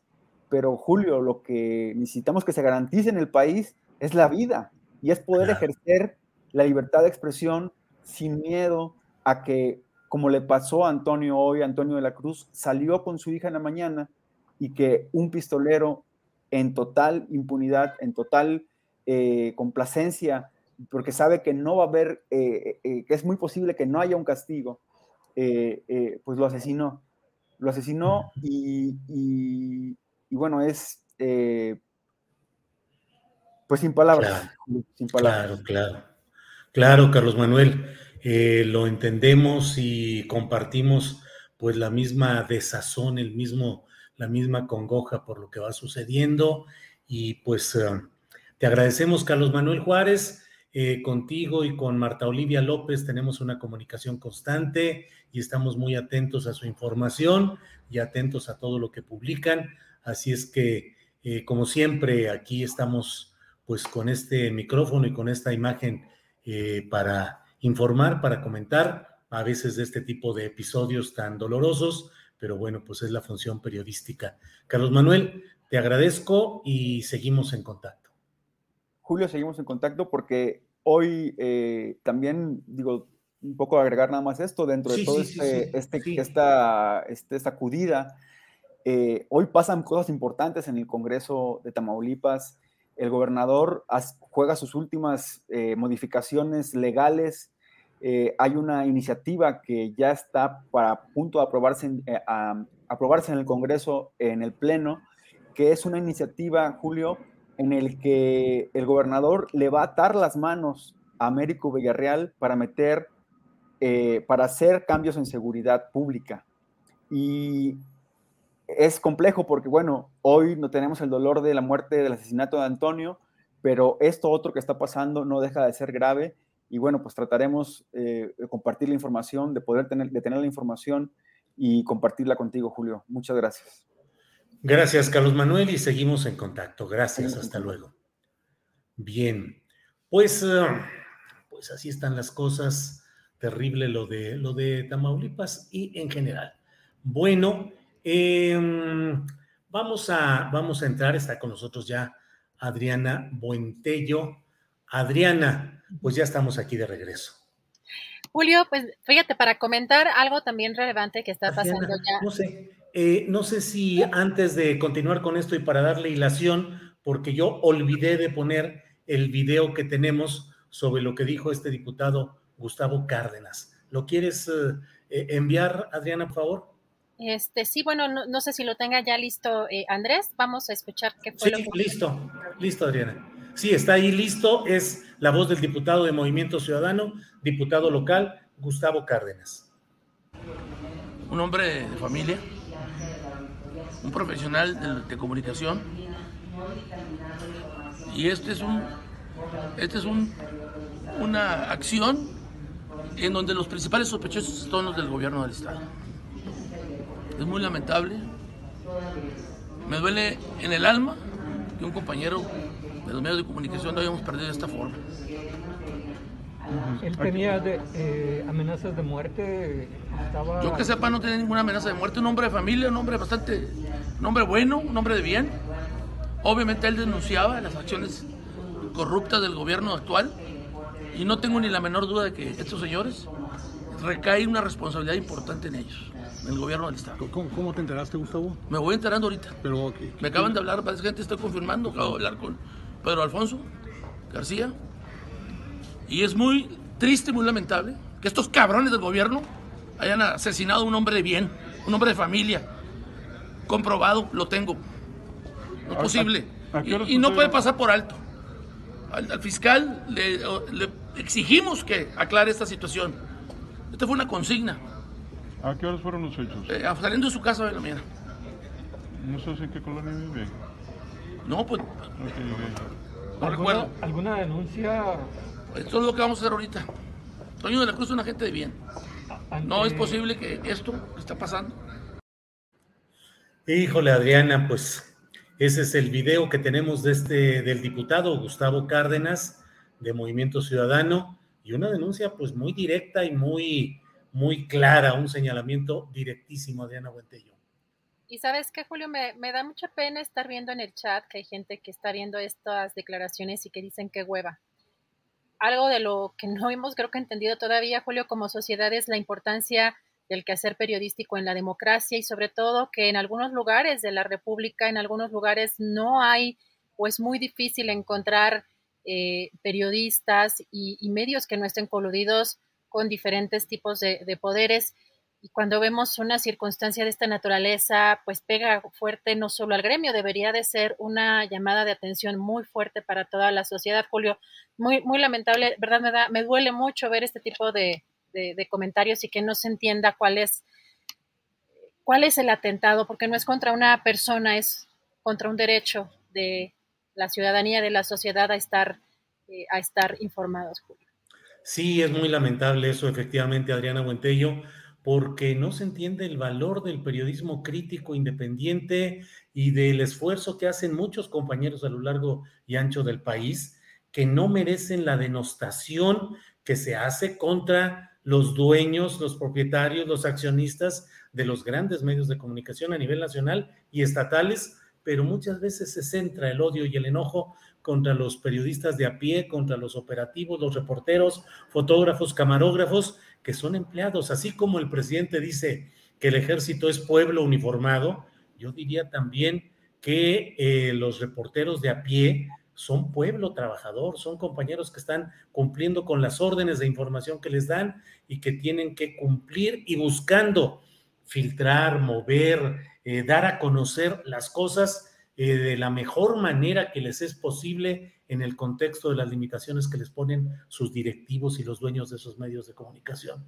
Estigmatizar a los periodistas en lo general me parece que es un grave error. Señalar lo que hacen los directivos, los accionistas, los empresarios, quienes se benefician de todo esta, este cúmulo de privilegios, de acuerdo.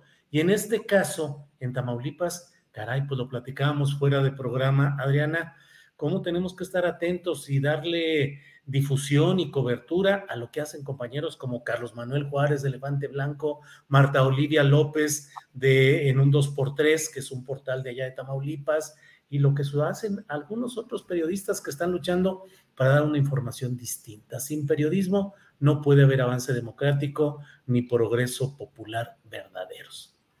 En fin, Adriana. Julio, y fíjate, una de las informaciones que quiero compartir con ustedes está muy relacionada justamente con el quehacer periodístico, porque eh, precisamente en estos días hemos hablado también de este, el que fue llamado superpolicía, Genaro García Luna, de Felipe Calderón, y todo lo que además involucra eh, las, los personajes alrededor de, Genaro García Luna, ya eh, pues en un proceso en Estados Unidos eh, vinculado por hechos delictivos. Hoy, bueno, además de, recordar que Genaro García Luna está, eh, tuvo un periodo muy oscuro, muy complejo y una parte fundamental, fue una pieza fundamental de esta guerra contra el narco, una aparente guerra contra el narco y donde además se dio en colusión con muchos medios de comunicación, como ya lo ha también mencionado incluso en su libro y en entrevistas Olga Warnat, hay eh, pues todavía una serie de consecuencias que hemos visto, Julio, eh, como en el caso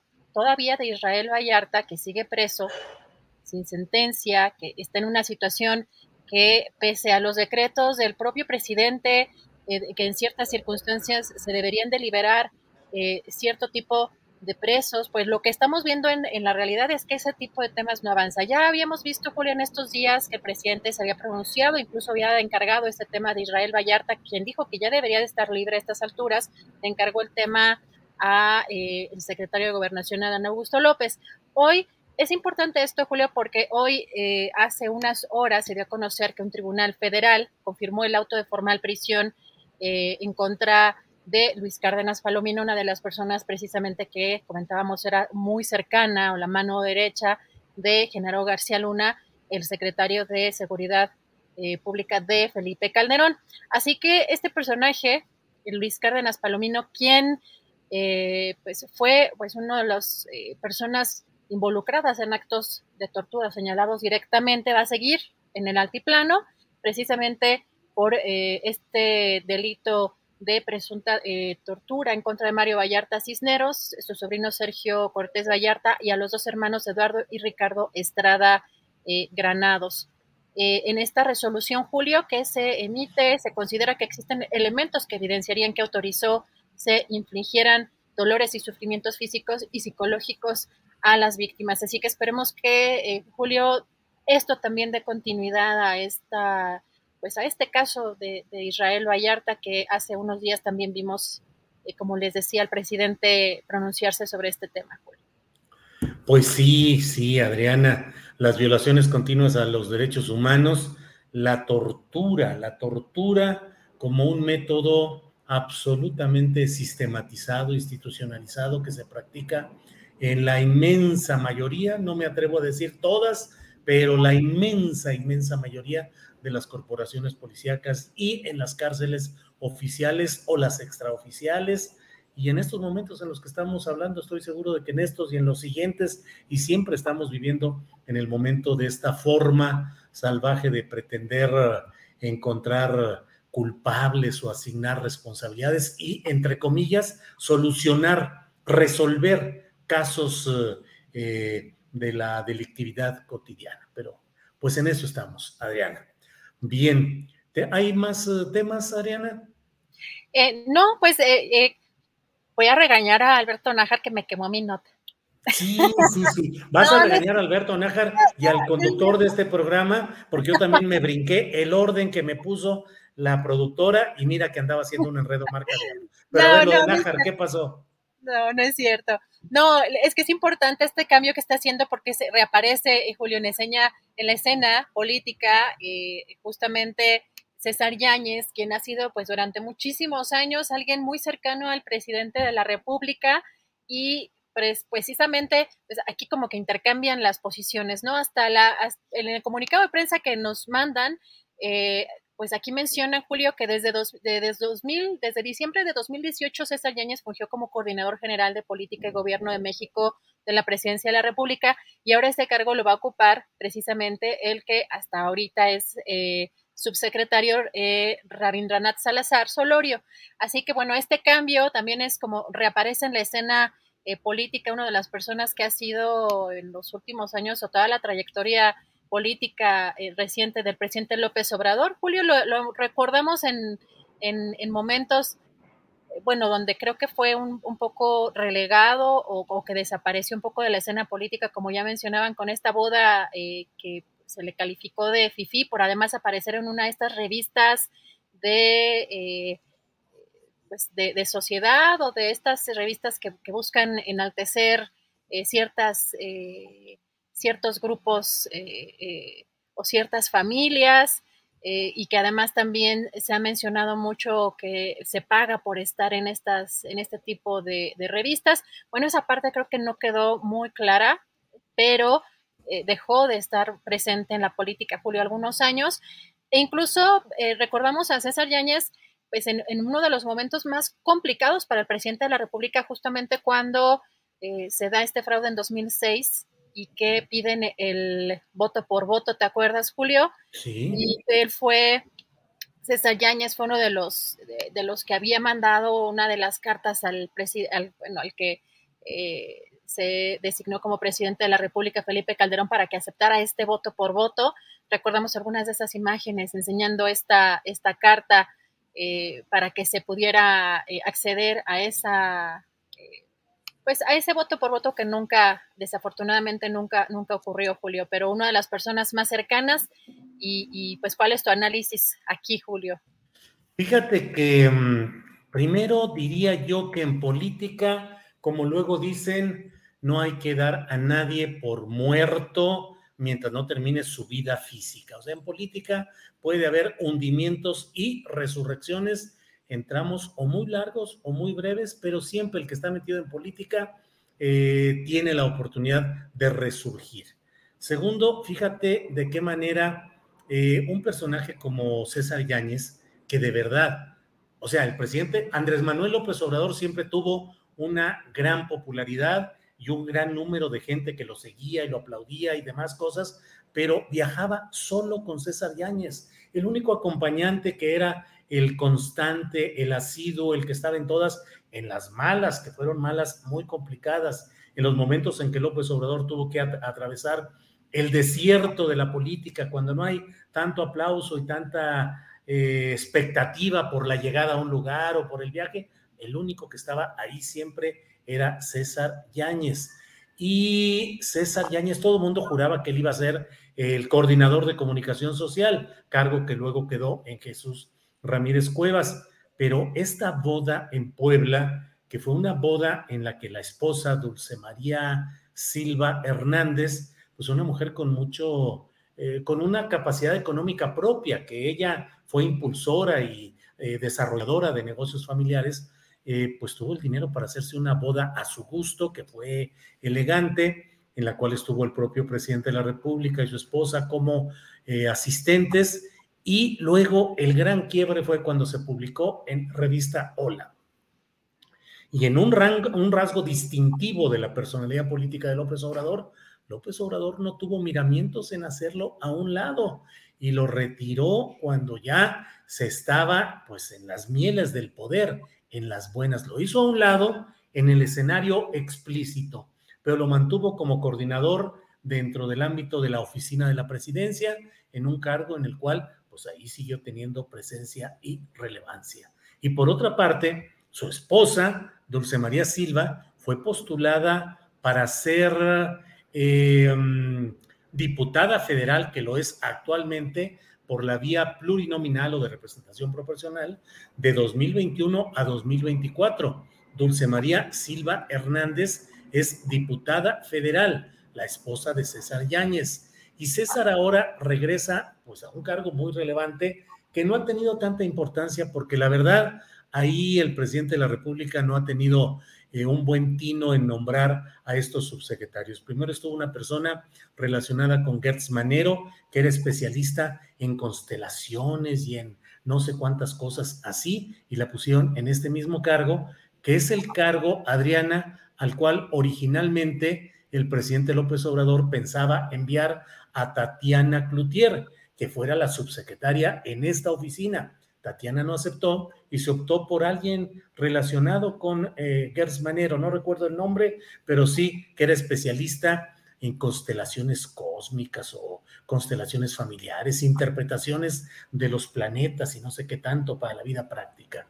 Y luego puso a Rabindranath Salazar como premio por haberse hecho a un lado eh, de la candidatura al gobierno de Morelos y dejarle paso a Cuauhtémoc Blanco lo mandaron primero a otro cargo en la cuestión del bienestar eh, y luego lo hicieron eh, subsecretario sin mayor trascendencia y mayor relevancia, de tal manera que incluso ahora pues lo mandan a un nivel más abajo, que es ser coordinador general, y meten a César Yáñez. Así son a veces los subibajas, la rueda de la fortuna de la política, Adriana.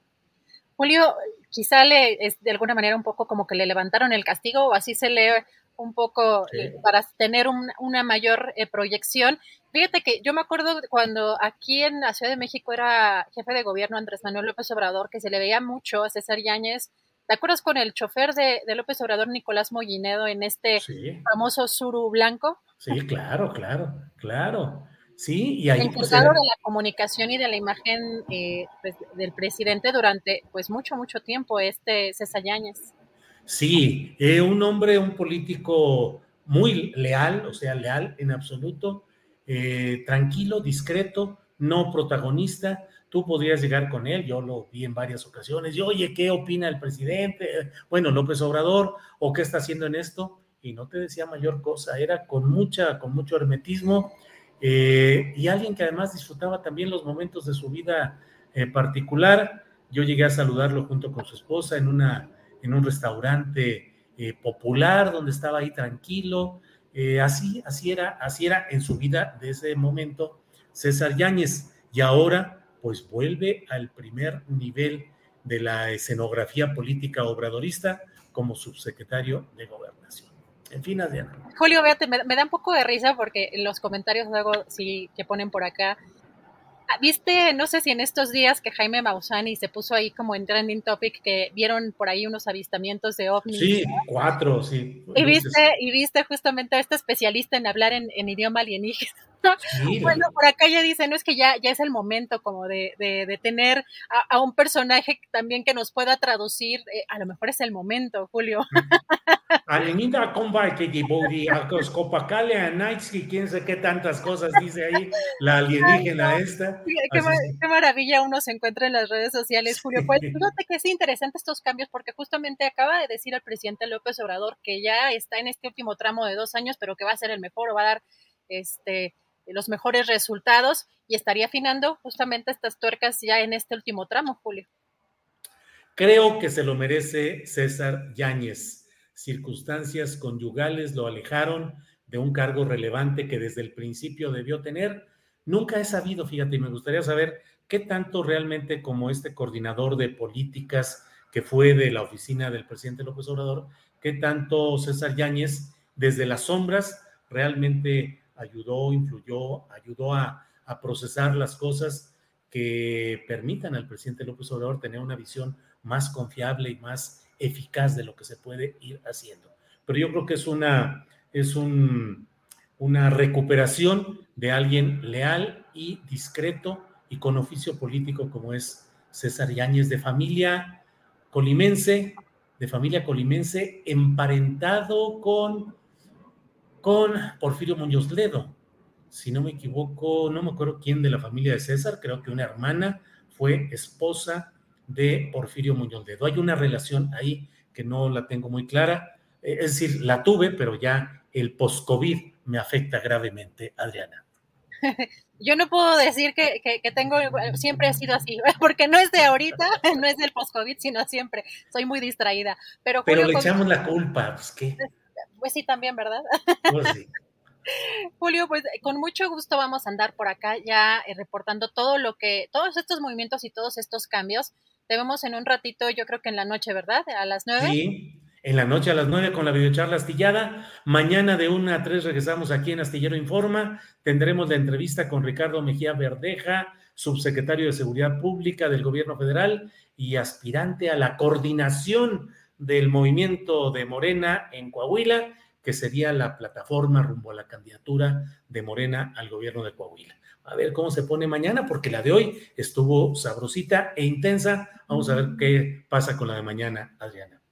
Vamos a esperar con mucho gusto esta entrevista, Julio. Mientras tanto, recuerden dar su like, compartir este programa y muchísimas gracias por todos los comentarios. Andamos muy pendientes de todo lo que, de todo, de todo lo que por acá nos ponen y buen provecho. Buen provecho. Gracias, buenas tardes. Hasta mañana. Hasta mañana.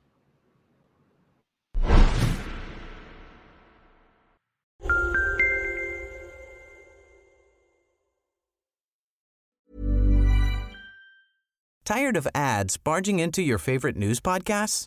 Good news. Ad-free listening is available on Amazon Music for all the music plus top podcasts included with your Prime membership. Stay up to date on everything newsworthy by downloading the Amazon Music app for free or go to amazon.com slash news ad free. That's amazon.com slash news ad free to catch up on the latest episodes without the ads. ¿No te encantaría tener 100 dólares extra en tu bolsillo?